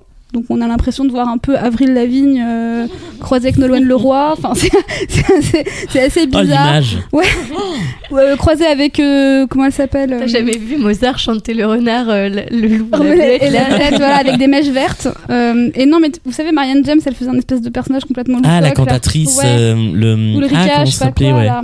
Ouais, ouais. Et ben j'ai l'impression que c'est ça quoi, c'est du c'est des robes un peu baroques avec des corsets, du fluo, des bijoux à pampilles, on dirait la grosse mode du baroque euh, des années bah en fait c'est ça hein, c'est le début enfin plutôt début des années 2000 quand il y avait des, des lustres baroques rose fluo chez Maison du Monde là. Ouais. Bah c'est ça en fait voilà.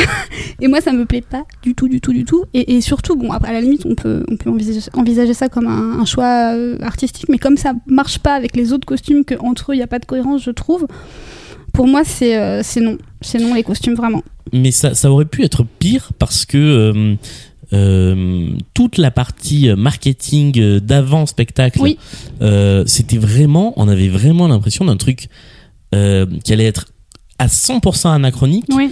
un peu, un peu limite, alors pas SM, mais mais Ouais, très, un peu- un peu euh, cuir, un peu plus cuir. un, un peu plus cuir. Mais à la limite, je me demande si j'aurais pas préféré parce qu'en fait, il y aurait eu un vrai parti pris. Alors que là, on a essayé de faire du crédible mélangé à du Ouais, pas complètement très loufoque. assumé. Mm. Ouais, c'est pas très assumé et du coup, ça se retrouve toujours un peu le cul entre deux chaises et, euh, et du coup, ça marche pas. Et, euh, et voilà, elles ont des robes à crinoline, mais les crinolines sont rose fluo, elles ont des décolletés, elles ont pas de manches, enfin voilà, c'est très bizarre. Le tout dans du satin hein, qui a l'air de pas super qualité entre nous. Euh, violet, enfin vraiment, je, trouve que c'est très très très dommage parce que je suis très sensible aux costumes. euh, et parfois, il y y, a des costumes que je trouve pas forcément très beaux dans les comédies musicales, mais je trouve que ça fonctionne. Par exemple, dans Roméo et Juliette, euh, les rouges et les bleus, là, bon, ils sont pas tous très beaux avec leur, leur cuir, euh, cuir bleu, Ouais. là. C'est pas génial quand tu prends les costumes un par un, euh, voilà. Mais dans l'ensemble, ça fonctionne parce que ça crée une cohérence qui est, qui est, qui est agréable. Là, ça part un peu dans tous les sens. Moi, je, voulais juste euh, envoyer une spéciale dédicace à la princesse d'Orange Ah oui, qui a son cornet de glace en, en, en guise de chapeau. J'adore ce Quelle elle est chapeau. géniale, Ouais. elle est super. Donc voilà, on dirait une- un personnage dans un clip euh, de pop japonaise, enfin, je sais pas, Oui. un truc un peu, un peu loufoque Mais cette ça. scène avec les, avec les couleurs et tout a un Ouais. peu un côté euh, pop japonaise. ouais. Ouais, ouais, complètement. Donc voilà, les costumes, bon, pour moi, c'est un peu raté. Euh, en deuxième, j'avais mis le duo des sœurs Weber, euh, six pieds sous terre. Donc nananana, on a. Na, na, na, na, na. Nanana.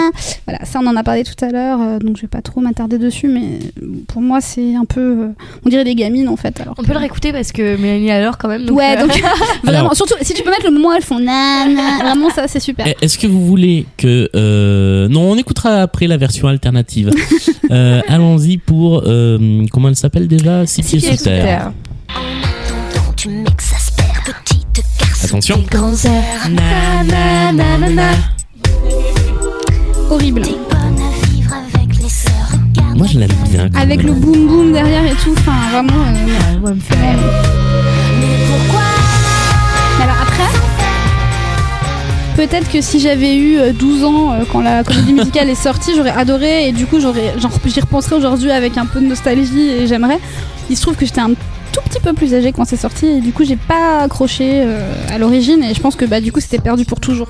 Moi j'avais 18 ans quand c'est sorti et j'avoue j'aime beaucoup cette chanson. Voilà, bon ben je pense Mais, que euh, peut-être il y a une explication à, à notre scission de ce soir euh, Ouais. à ce niveau-là, je sais pas. En revanche je la préfère largement en, en live euh, sans ce boom boom un Ouais. peu électro et en version légèrement plus rock. Mais en live, il y a les tirages de langue et les. Donc c'est pas, mieux, je trouve. Euh, voilà, on... c'était le deuxième. Et en dernier, j'ai mis, alors c'est pareil, on en a parlé tout à l'heure et vous, vous l'adorez, donc je vais encore passer pour la mégère, mais le- l'opéra, parce que non. non, alors c'est pas dans le spectacle, hein, c'est dans l'album euh, de promo, mais euh, donc ça s'appelle Opéra, ce n'est ni de l'opéra ni du rap, c'est du wannabe rap, euh, pas- enfin, on dirait vraiment euh, un, un parent qui dit ouais, je suis cool, je fais du rap, et en fait, pas du tout. Euh, vraiment Non, pas. je suis pas Et- d'accord. Et c'est c'est nul, quoi. Enfin, ça marche pas du tout. Ça marche pas. C'est bah, hors, hors spectacle. Moi, c'est un titre que je pourrais bien aimer. Euh, je vois pas. Je, enfin, je l'aime bien, mais c'est juste que dans Mozart l'opéra rock, je vois pas ce que ce que ça vient faire. Et, puis ce titre, quoi. Enfin, moi, j'ai j'ai petite anecdote personnelle. Euh, quand je préparais ce, ce- ce- cet épisode, euh, j'écoutais donc Mozart à la maison, etc. Et j'ai juste dit à la personne qui partage sa vie avec moi, tu sais qu'il y a une chanson qui s'appelle Opérap. Et il a eu un fou rire, quoi. Il a dit non, c'est pas possible. J'ai dit si, si, vraiment. Et rien que ça, en fait, je trouve que ça résume le truc. C'est pas possible, en fait. C'est- trop, ça va trop loin. Mais ils aimaient bien. À sa symphonie, opéra, Ouais, c'était Ouais. la mais mode. non, enfin vraiment pas. Arrêtons euh, ce- cette de, de, de- de la chanson française, ça suffit. Voilà, j'en ai fini avec ma hate. Alors, moi, je, je vais passer à ma hate. Donc, forcément, il y avait Bim Bam Boom. Oui, voilà. Voilà, on Donc, est du coup, d'accord. on va, on va juste euh, le remplacer, c'est pas grave. Euh, Je, je, je rappelle juste que sur cette chanson, la robe est une boule disco. Oui, C'est-à-dire Ouais, qu'elle a des euh, sur la fin de la chanson, il y a des, des rayons lumineux qui viennent sur elle et la robe avait des petits miroirs qui reflètent ces rayons lumineux. Robe, en plus, qui, on dirait qu'elle est gonflée. Enfin, on dirait qu'elle Oui. est dans un truc. euh, Enfin, non, les costumes, hein, vraiment. Mais par contre, elle a une coiffure qui est assez, stylisée, un peu à la Gaga, Lady Gaga, donc c'était pas mal. Euh, mais du coup, Bim Bam Boom, euh, je vais le remplacer par les décors parce que j'ai trouvé qu'il y avait pas beaucoup d'efforts globalement. Euh, sur les comédies musicales, on attend quand même quelque chose d'assez majestueux, d'assez, euh, d'assez comaque et tout.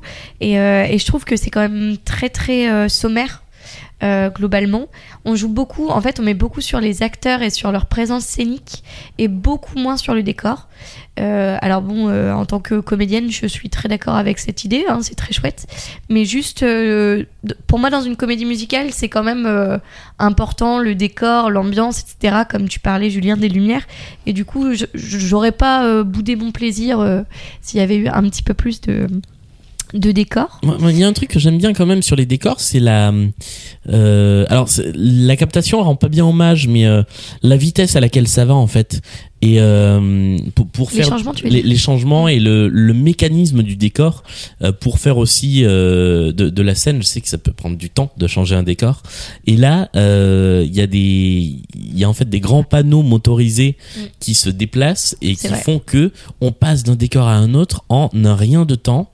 Euh, quand on passe de euh, euh, comédie tragédie euh, qui est sur fond noir à Place Le Passe qui est dans un grand appartement euh, autrichien, ça se fait en une seconde chrono. Mais, là, assez mais là encore, euh, les décors, ils sont assez classiques. C'est-à-dire qu'on on- on fait un décorum finalement de 18e siècle euh, autrichien euh, de base en fait.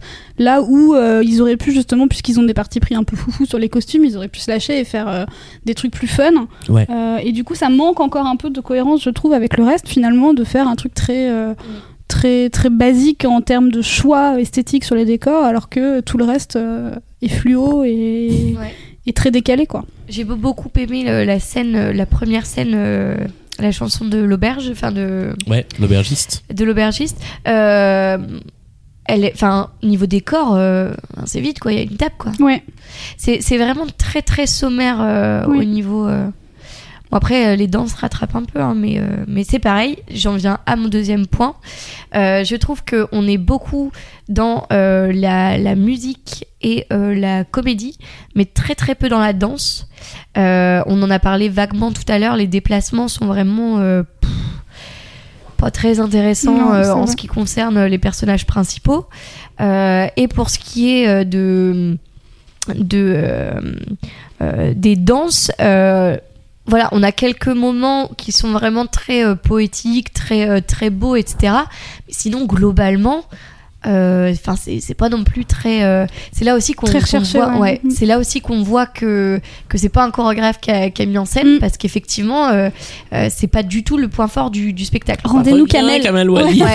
Rendez-nous Kamel. Euh, et, la dernière, euh, le dernier flop. Alors moi, il y aura pas de musique parce qu'en fait, euh, il y avait Bim Bam Boom, mais à part Bim Bam Boom, j'aime globalement toutes les musiques parce que j'aime beaucoup Mozart Opera Rock. Mais du coup, c'est les répétitions euh, qui a été, je crois, un point fort chez toi, Julien. Euh, les répétitions de thèmes, etc. Euh, moi, j'avais l'impression des fois d'écouter un peu euh, euh, du Christophe Maé. euh, on met les quatre mêmes accords et euh, et on, on reprend les mêmes les mêmes paroles et on fait rimer, euh, voilà, tout comme je disais tout à l'heure. euh, Ah oui, les euh, textes. dur et et, euh, et futur, euh, amour et euh, Toujours. et toujours. Enfin, c'est très euh, ouais. La maladie d'amour. la Oui. maladie. Mais c'est c'est très euh, euh, c'est très banal quoi des fois. Enfin, euh, C'est pas très alors- recherché. Il y, a- il y a deux choses différentes entre les thèmes qui reviennent volontairement et les chansons qui se Oui. ressemblent. Voilà. Effectivement. Mais, euh, mais Mais j'aime bien les thèmes les- qui ouais. reviennent, comme tout à l'heure on disait je te, enfin je vous déteste, je te déteste, etc. Euh, mais euh, les, enfin il y a une chanson, mais alors j'arrive plus à retrouver, mais euh, mais il y en a deux où je me suis dit euh, putain, euh, enfin vraiment là on, on pourrait encha- on pourrait faire un mash-up. Ouais. Vraiment c'est les mêmes accords, Mm. c'est la même rythmique. Vraiment c'est c'est la même chanson quoi. C'est ouais. Un peu décevant. Eh bien merci pour ce flop 3, euh, on a fait on a fait le tour. Alors moi je voulais juste rajouter un, un petit point qui pourrait être mon top 4 mais ça rentre pas dans les règles. Mais si t'as le droit, on t'autorise, ah, allez, merci.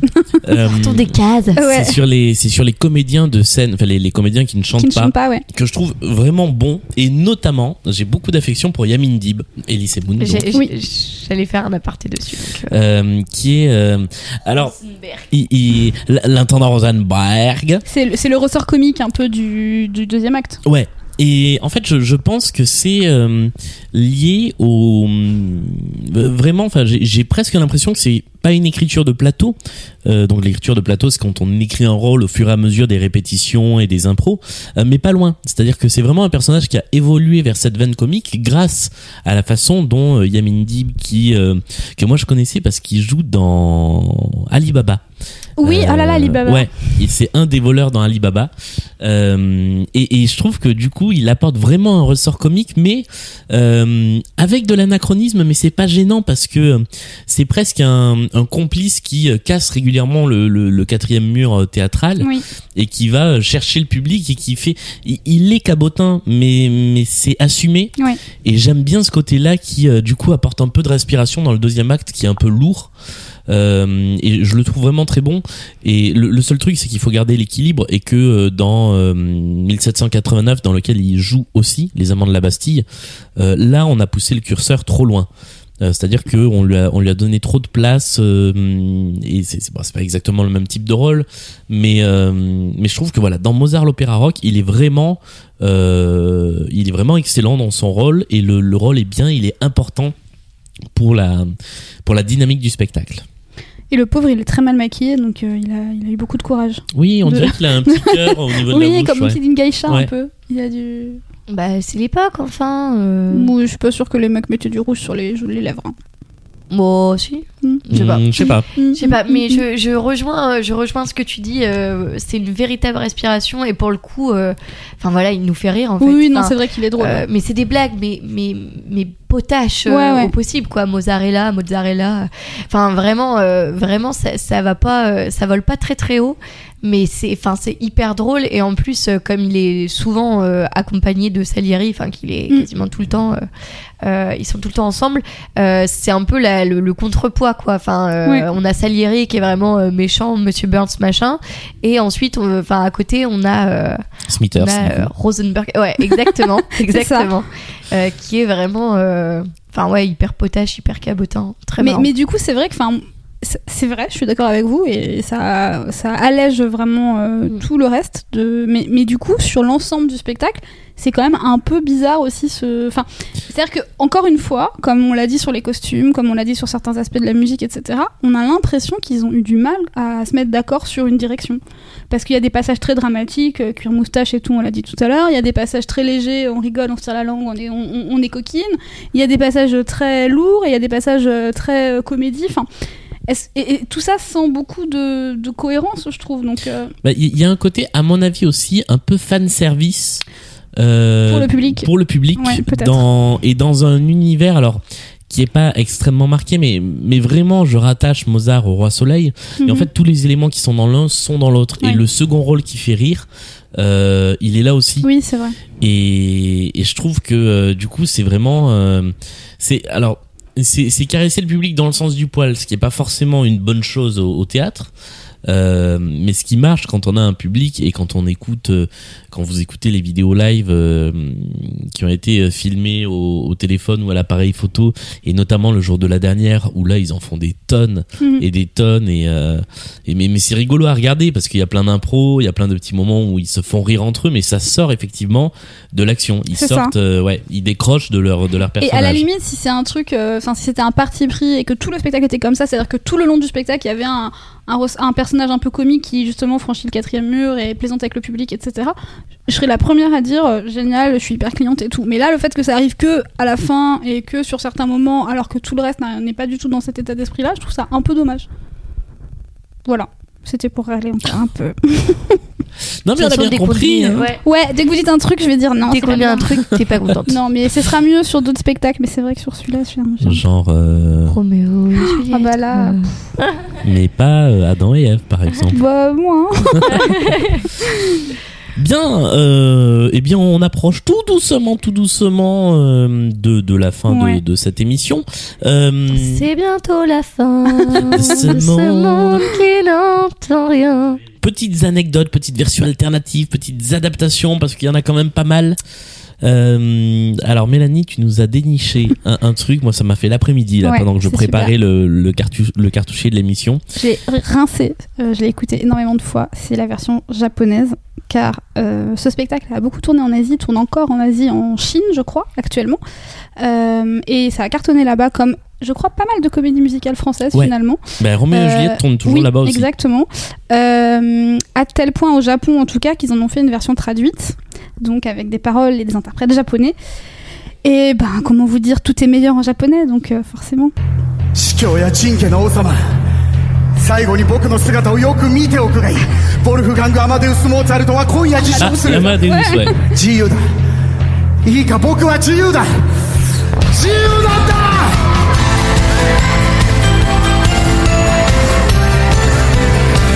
Ah, et donc c'est en live aussi. Euh, oui, alors ce que j'ai, je sais plus si c'est la version live ou pas, ça, Ouais. mais en tout cas Ouais, oui, ça a été joué en live. euh, alors j'ai pas par contre beaucoup plus d'infos dessus, donc je sais pas combien de temps ça a été joué, euh, voilà, mais en tout cas oui, c'est c'est une version qui a été montée, qui a été jouée, qui a, qui a marché. Et traduite, hein, si on peut apprécier un petit peu. Attends, ouais, Ouais. on remet.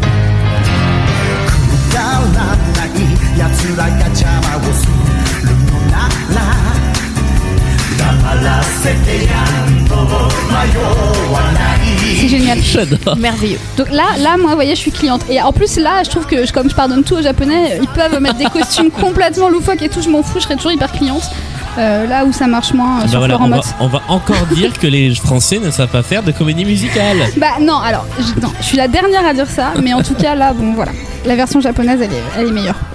Euh, voilà, et j'ai aussi des goûters. Alors, je sais pas si tu l'as par contre dans tes extraits, peut-être pas. Alors je l'ai- Euh, je l'ai peut-être pas mis en non, extrait. alors je vous invite à, à le googler du coup. Euh, Il y a aussi une version coréenne qui a été amorcée mais qui malheureusement n'a pas vu le jour sur scène je crois. Il y a peut-être eu un album, je suis pas certaine.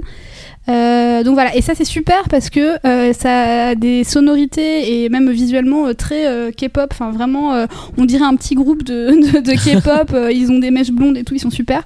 Et, euh, et voilà, et malheureusement, alors je j'ai pas trouvé beaucoup d'infos en français, donc je, je sais pas quelles sont les raisons euh, du fiasco finalement.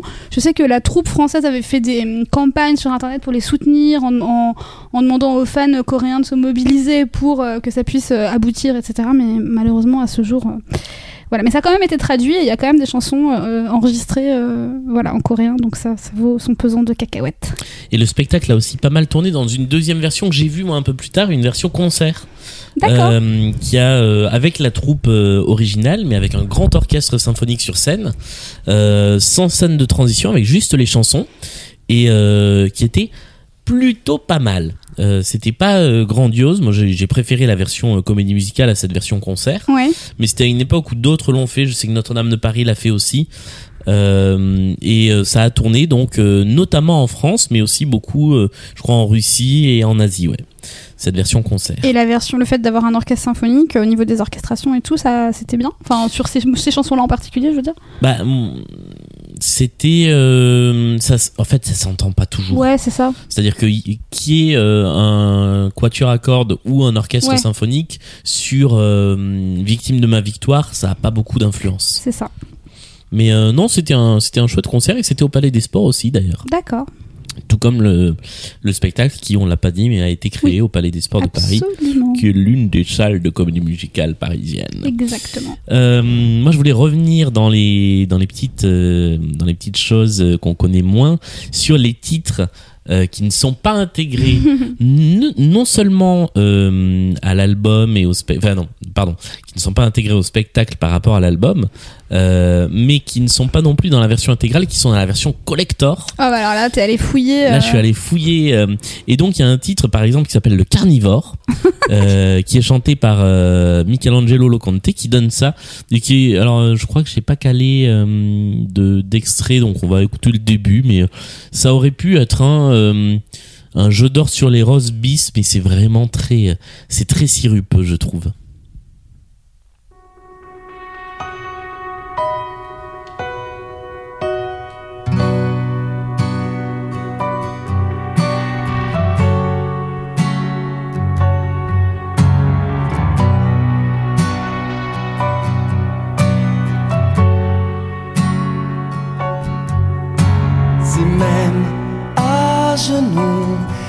Faut subir les outrages. Ce monde est fou de rage. Ouais, c'est gnangnan. Hein. Ouais, c'est On super le ciel si on nous piétine, mais on devient fier quand on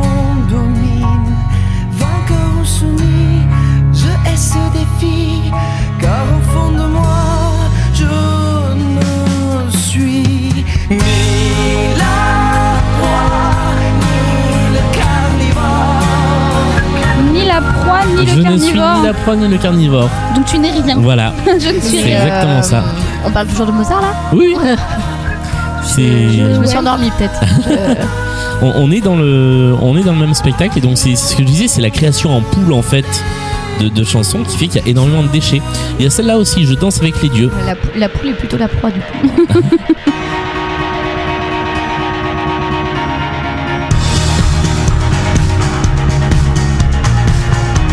C'est du Mozart. Là, c'est Mozart qui chante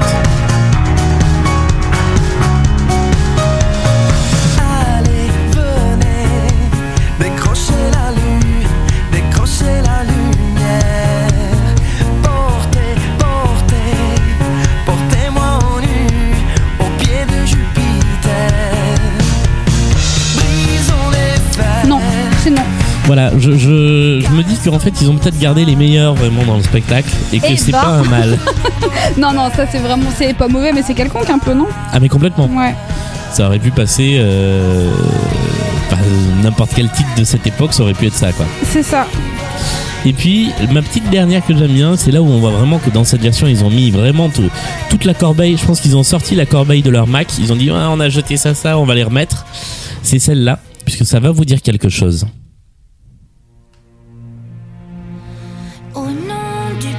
Ah oui, d'accord. C'est la version bis.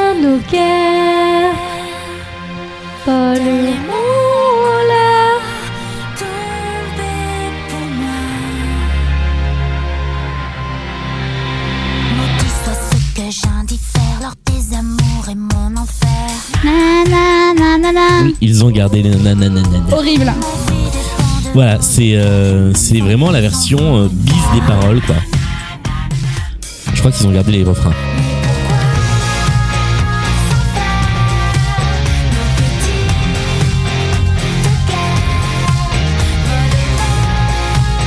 Voilà, j'ai fait le tour de, cette édition collector sur, euh, sur laquelle il y a aussi euh, tous les mix divers et variés euh, du bien qui fait mal parce qu'il y a au moins trois versions différentes. Euh, et euh, quelques versions euh, acoustiques et live qui sont pas qui sont pas désagréables. Si vous êtes vraiment fan, ce coffret blanc collector qui est dispo notamment sur iTunes, il est pas mal du tout. Voilà, c'était ma petite recommandation de, de cette fin de podcast. Alors, un autre petit. hors, hors le spectacle, je me suis aperçue en préparant le- l'émission qu'il y avait une très grosse communauté quand même de fans euh, sur cette comédie musicale donc elle a vraiment beaucoup beaucoup marché moi je suis un peu comme je disais tout à l'heure passée à côté parce que je pense que j'étais déjà un peu plus âgés que ces gens-là euh, quand c'est sorti. Mais en tout cas, il y a plein de jeunes gens euh, qui, ont, qui se sont pris de passion pour, euh, pour ce spectacle et pour des, moi ce que j'aime pas, c'est-à-dire pour les costumes, l'esthétique, etc. Et donc, on, dans les communautés de cosplayers, on, on Mais trouve oui, je vois ça tu vois, écran. vu euh, on voit beaucoup de, de, de cosplay, euh, notamment des personnages féminins. Donc il y, a des- y en a des plus réussis que d'autres, mais, euh, Mais ouais, la, la, la perruque de Aloysia, la Ouais. version ah oui, je l'ai vu tout à l'heure. Ouais, ouais. il y, a- y a vraiment des gens qui sont assez doués pour pour reproduire ça. Donc amusez-vous si vous aimez bien le cosplay. Enfin moi, moi je sais que je trouve ça parfois assez impressionnant ce que ce que font ces artistes. Voilà, il y a, y a une grosse communauté autour de ça, c'est assez marrant à voir. Alors pour aller plus loin, je vous conseille quand même, si vous l'avez pas vu, de regarder Amadeus parce que c'est quand même autre chose hein, sur l'histoire de Mozart. Alors, je, je dois avouer que je ne l'ai jamais vu. Mais non, Julien, Ouais. oh là là. C'est pour ça que j'ai pas trop euh, rebondi dessus, mais il, il paraît que c'est euh, l'histoire de Mozart l'opéra rock suit vraiment la narration euh, quasiment de D'a- d'Amadeus. D'Amadeus, oui, alors c'est assez vrai. Euh, le film est très bien, euh, la musique de Mozart est vraiment mise à l'honneur dedans, donc ça c'est super. Euh, voilà, alors maintenant que je te l'ai très très vendu, tu vas le regarder, tu vas trouver ça bof. mais, euh, mais non, non, C'est surtout qu'il dure 3 heures, non? Il, il, est, est super très long, Ouais. mais il vaut le coup. Euh, voilà. Et À quel moment il chante? Tatoue-moi du coup dans le film? Eh bien, tu devras le voir pour. euh, Ok, on en reparle quand tu l'as vu. c'est ça. Mais euh, voilà, non, c'est pour moi ce qu'il y a de mieux. hein, voilà.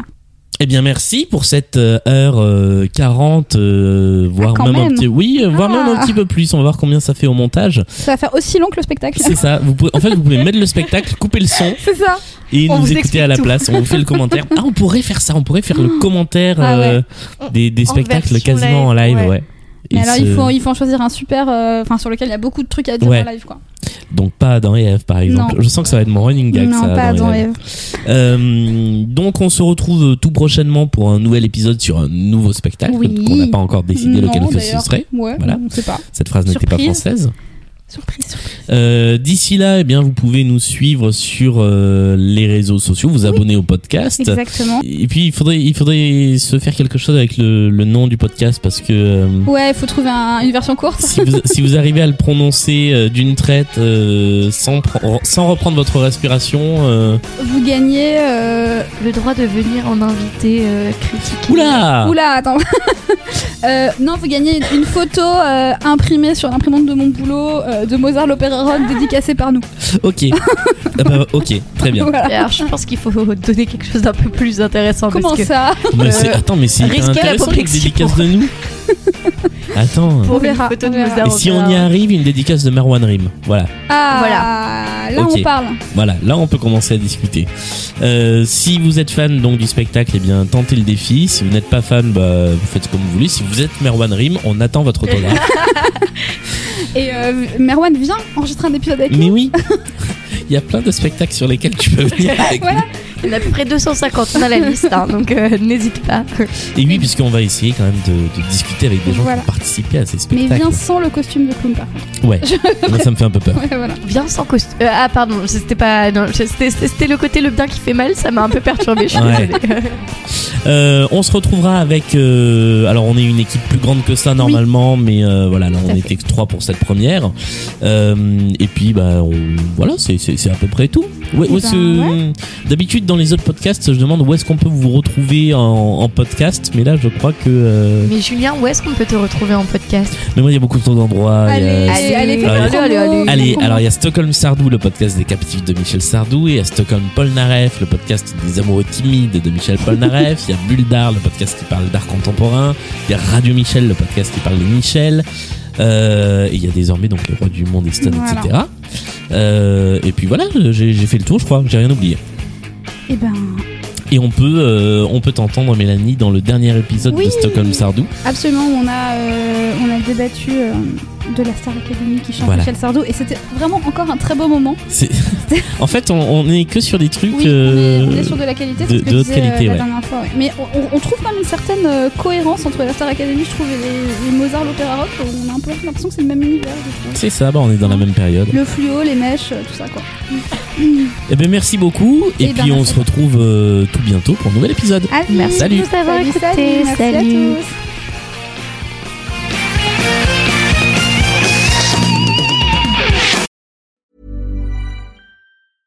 When your skin feels nourished and glows, you radiate confidence. Osea makes giving your skin a glow up easy with their clean, clinically proven Mega Moisture Duo. This seaweed powered duo features two of Osea's best sellers, Undaria Algae Body Oil and Undaria Collagen Body Lotion. Glow from the inside out. Get 10% off your first order with code GLOW at OseaMalibu.com. That's O S E A Malibu.com code GLOW.